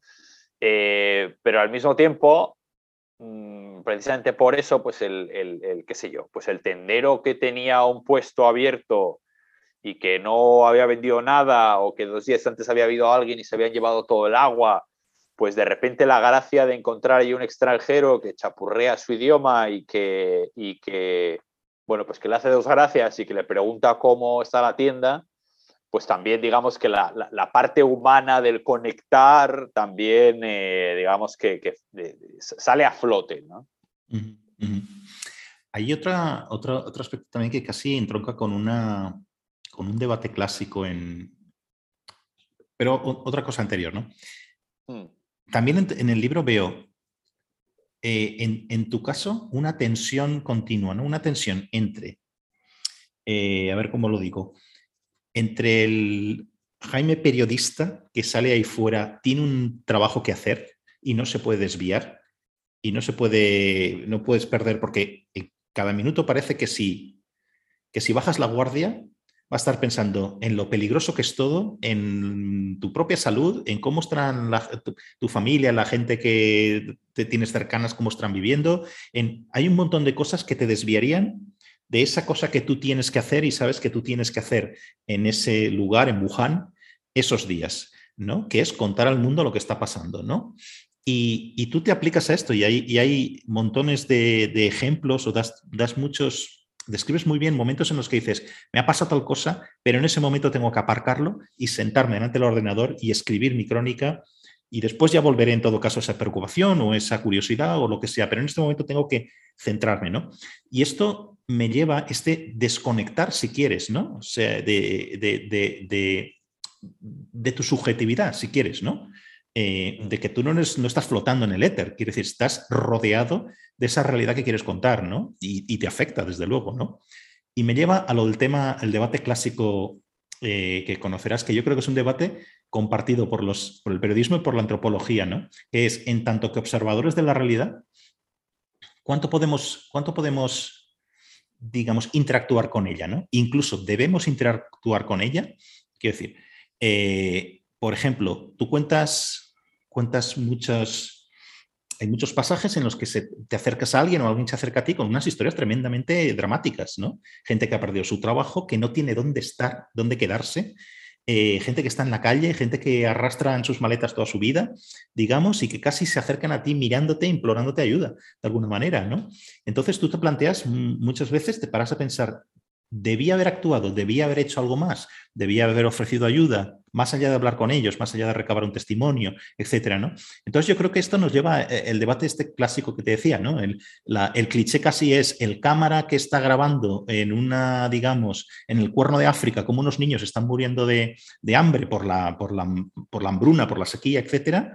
¿Qué debe hacer? Debe dejarla, poner la cámara en el, o, el que presencia un tiroteo, digamos, en una guerra, ¿no? Dejar la cámara en el suelo ir a ayudar o seguir grabando y seguir contando al mundo, que es para lo que se le ha contratado su función allí, ¿no? No sé si entiendes muy bien y no sé si es un poco exagerado este paralelismo, ¿no? Pero que estoy haciendo, pero a mí esta parte me interesa mucho porque la cuentas muy bien en el libro. Sí. Claro, es una... Yo creo que es, es un debate que, como dices, es consustancial a la actividad periodística y que se hace aún más patente en situaciones extremas como, como esta. ¿no? Eh, o sea, no ya, no ya desde un punto de vista, si quieres, más filosófico, eh, como tú decías, ¿no? esos, esos entornos en los que la aproximación para el estudio modifica las circunstancias ¿no? y hace que el, que el fenómeno se vuelva a, se vuelva eh, inestudiable, ¿no? Pero también desde el punto de vista humano, ¿no? A mí era algo que, que enseguida me saltó a la cara y se me hacía complicado eh, lidiar con ello, que era coger los testimonios de estas personas con las que yo hablaba, algunos de ellos muy duros, con los que tú, como los que tú decías, y, y convertirlos en elementos narrativos ¿no? Eh, dentro de un texto y disponerlos de la manera más poética y, expresiva posible, ¿no? O sea, básicamente convertir su, sufrimiento en, un, en una, materia prima, en un recurso, ¿no? Eh, es como la escena esta de John Didion cuando le preguntan, eh, está haciendo este reportaje y yo creo que encuentra a un niño pequeño que ha consumido LSD, yo creo, ¿no? Te refieres al documental no lo he visto todavía, pero sé cuál es. Bueno, es una escena famosa en reportaje, ¿no? Y entonces le dicen, bueno, ¿tú cómo te sentiste cuando viste eso? Y dijo ella, y ella dijo, ¿cómo me sentí? Bueno, esto es oro, ¿no? Eh, que es, digamos, el cinismo. A mí, cuando, yo cuando vi eso me parece, lo, entendí, pero también me pareció muy cínico. Y, y no quería, digamos, ah, no me gustaría pensar que yo me dejo conducir al cinismo al que, al que esa, digamos, al que la labor te, te, empuja, ¿no? Al que la lógica te lleva de manera natural, porque, porque además de periodistas somos, somos personas también, ¿no? Antes que periodistas somos personas. Y ah, entonces, bueno, yo creo que en ese sentido hay que, bueno, hay que, hay que sentir las cosas, ¿no? Como, eh, hay que entender la, lógica de la profesión y de la actividad y establecer un, equilibrio lógico entre, razonable entre ambos, también a partir de tu capacidad de acción, ¿no? Eh, porque de nuevo, tú también, ah, o sea, el, periodista en ese caso también es un individuo eh, que más allá de su labor está, bueno, pues está exponiéndose, ¿no? como no, pues lo están haciendo, por ejemplo, ahora todos los compañeros que están en Ucrania arriesgando su, vida por contarnos qué sucede allí, ¿no? Y, seguro que ellos se enfrentan también a disyuntivas muy complicadas. Eh, entonces, bueno, pues sí, yo creo que esa es una de las cuestiones que yo aspiraba a capturar en el vídeo también, ¿no? En el vídeo, en el vídeo, en el, el libro. Eh, porque, bueno, y, digamos, y ser transparente con ese miedo, ¿no? Que se tiene al, al estar allí y, y, conjugar ese miedo con, con al mismo tiempo la, la conciencia de saber que es una oportunidad profesional única, ¿no? Eh, bueno, el riesgo y el beneficio, como siempre. Y, bueno, y hacer todo eso sin, perder la, ni, la, ni la humanidad ni, ni el profesionalismo. Yo creo que también hay una dimensión profundamente ideológica en ese choque, porque es verdad que la, digamos, la actividad de, hacer periodismo, de narrar, tiene una dimensión moral, ¿no? capturar qué es lo que está pasando, contarlo a gente que quiere saber, construir un mundo mejor, ¿no? Eh, todo este tipo de cosas, eh, poner en el foco las desgracias, pero al, mismo tiempo es verdad que desde una lógica eh, casi marxista, es verdad que el, el, periodista en ese sentido está cumpliendo con su, está, digamos, dejando de lado su dimensión humana para cumplir su labor eh, en la cadena de producción de valor global, ¿no? Eh, y en ese sentido, cuando pues eso, reacciones como reacciones como la de Joan Didion, que de nuevo es interesante porque eh, genera a la vez mucha comprensión y mucho rechazo, ¿no? Eh, yo creo quizás sobre todo para gente que trabajamos en, esta industria. Eh, también es verdad que de nuevo lo, que, lo que está haciendo es convertir en, en, materia, en materia prima, el sufrimiento ajeno, el sufrimiento ajeno en este caso de, un niño inocente. O sea, realmente es, es una situación ah, extrema, ¿no? Lo cual eso es, es, es una lógica muy capitalista también. Este aspecto adicional en que estaba pensando es no tanto la cuestión, la tensión entre intervenir o no intervenir, digamos, ¿eh? en, tanto que, en tanto que periodista, sino cómo te afecta también lo que estás, que es otro debate clásico, ¿eh? es otra cuestión clásica de cómo te afecta lo que estás viendo y lo que estás narrando. ¿no? Entonces, eh, la referencia que estaba pensando ahora mientras te escuchaba es esta periodista americana, reportera de guerra eh, durante décadas, se llama Janine de Giovanni, se llama, y escribió este libro, que son unas memorias restringidas al tiempo que ya pasó en los Balcanes durante la guerra en antigua Yugoslavia, ¿no? Eh, que se llaman Ghost by, Ghost by Daylight. no sé si se ha traducido en español, serían los fantasmas cuando llega el día o, algo así. Bueno, da igual. Es, es un libro absolutamente magnífico para cualquiera que esté interesado en estas cosas que estamos hablando, ¿no? Entonces, allí cuenta, pues están un poco los clichés, ¿no? El reportero de guerra, el cínico, el que está de vuelta de todo, el que se derrumba, el que le pegan un tiro en su primera misión, en, en fin, hay de todo, ¿no? El que todas estas cuestiones que estamos hablando ahora la resuelve en el bar del hotel donde todos se juntan, ¿no? En todo, todos los periodistas se juntan, ¿no? Y allí pues se bebe unos cuantos martines, unos cuantos whiskies y se olvida. Y esa es la forma que tiene de lidiar con lo que hay y otros lidian de otra forma, ¿no? Pero también cuenta, y cuenta en primera persona, como su, su ex marido, que, también era un reportero de guerra, muy bueno, además. Eh, esto cambia su persona, se vuelve un alcohólico, literalmente, por la cantidad de situaciones extremas que ha visto en su desempeño profesional. ¿No? Guerras, muertes, hambrunas, en fin, absolutamente de todo, ¿no? Entonces, quizá traer este ejemplo era un poco como para preguntarte, ¿hasta qué punto te afecta todo lo que ves, todo lo que estás contando? Es decir, no es mm, una cosa solo de tu profesión, esto le puede pasar al cirujano, que se enfrenta a la muerte todos los días, no siempre puede salvar a las personas a las que está tratando, ¿no? Entonces, un poco te lo llevas a casa, te afecta. ¿Cómo, cómo lidias? Cada uno tendrá su, forma de hacerlo, ¿no? Pero, ¿cómo, cómo lo afrontas tú? Si puedes contar un poco.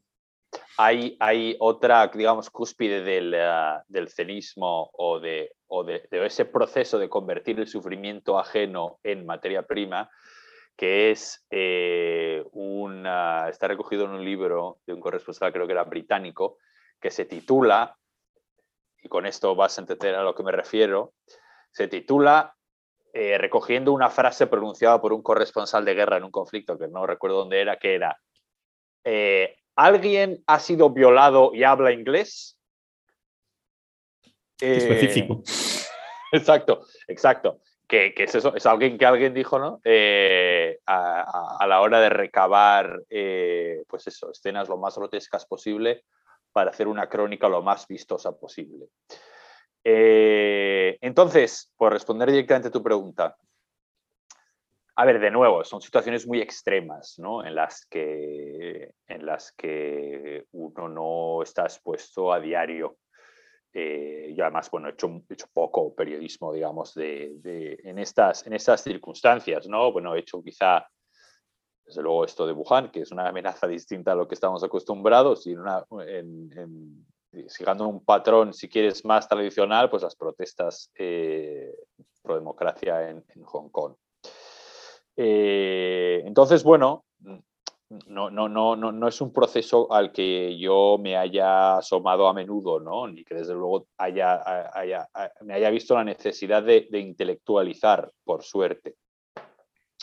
Yo creo que lo, hermoso que tiene esta profesión es que, de nuevo, como hablábamos antes con, a, la hora de explicar la lección de la primera persona, es que te permite asomarse, asomarte a otras experiencias individuales y al mundo en general como, como superficie y, por tanto eh, te enfrenta con, con, lo peor y también con lo mejor de, del humano. ¿no?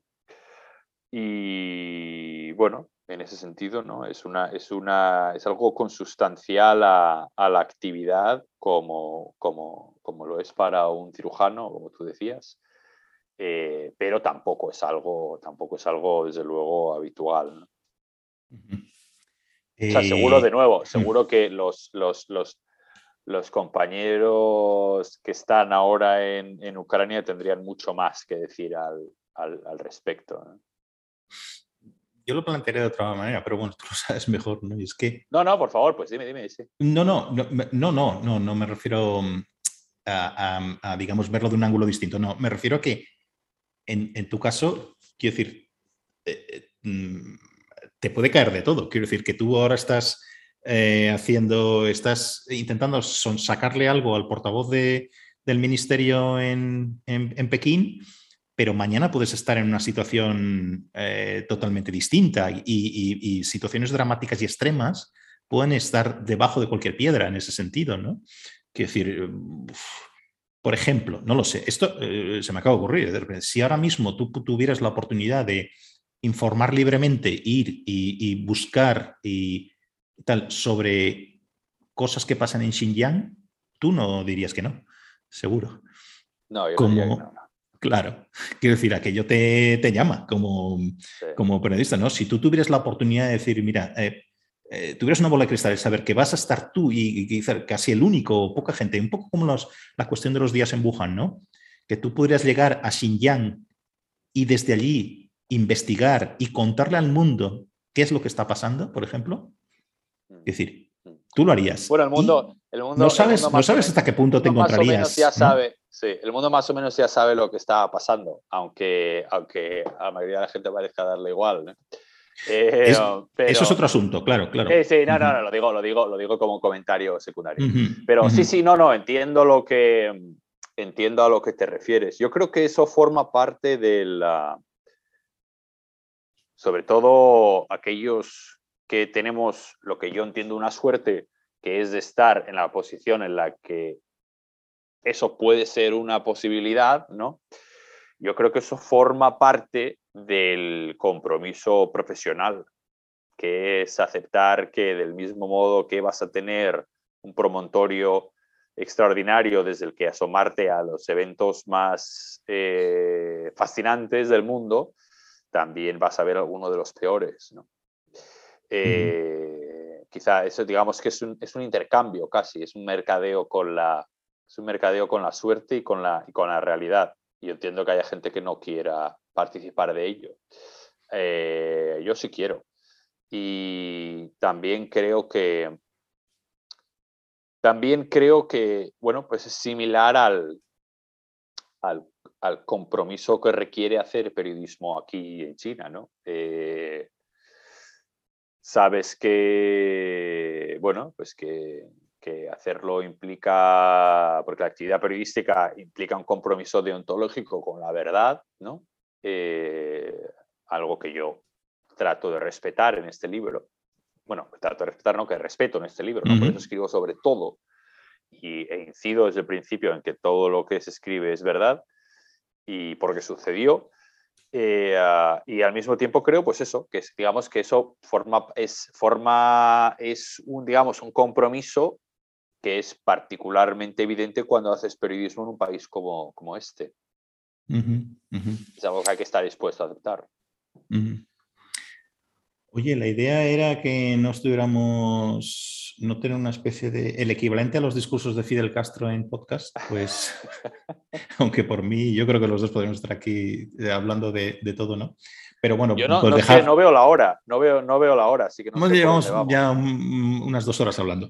Entonces, eh, un poco por dejarlo, dejarlo aquí. Eh, y, de verdad, no, lo digo por decir, tengo un mil millones de preguntas más sobre el libro y más que van saliendo, sobre etcétera, ¿no? Pero, pero bueno, como siempre digo, pues podemos eh, dejarlo para, que decir, vamos a tener mil millones de, oportunidades en el futuro, eh, personales y, por, por, los acontecimientos que no dejan de pasar y sobre todo por las cosas que nos interesan, ¿no? De seguir manteniendo esta, esta charla. Eh, yo animo, de verdad, no lo, no lo suelo hacer tanto, pero bueno, animo de verdad a la gente a comprar este libro y a leerlo. Es magnífico. trata de muchas más cosas de las que estamos hablando aquí también, ¿no? Tiene muchísimos planos de lectura que son interesantes todos ellos para, para todo, yo creo que para cualquier lector mínimamente interesado en, estas cosas, sobre todo en algo que nos ha tocado en primera persona a todos, ¿no?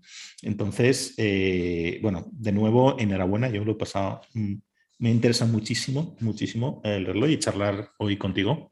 Y, seguiremos la charla, como siempre, es una charla interminable. Oye, Paco, eh, déjame que te dé las gracias antes de despedirme primero de nuevo por, por, ah, tu lectura, eh, que es tan, generosa. Además, eh, sé que tú siempre tienes muchos libros interesantes en tu mesilla de noche. Es un espacio disputado y también por la invitación a, acudir aquí a comentarlo contigo. Sabes que siempre disfruto mucho de, conversar y, de, comentar cosas tan, que va, tan distintas desde, que van desde, desde lo que está pasando en Ucrania y, los equilibrios geopolíticos hasta, hasta cosas más del día a día o más íntimas como, como las que parte, cuenta parte de este libro. Así que te agradezco mucho. Gracias, gracias a ti, mil gracias. Bueno, pues un fuerte abrazo. Otra de vuelta.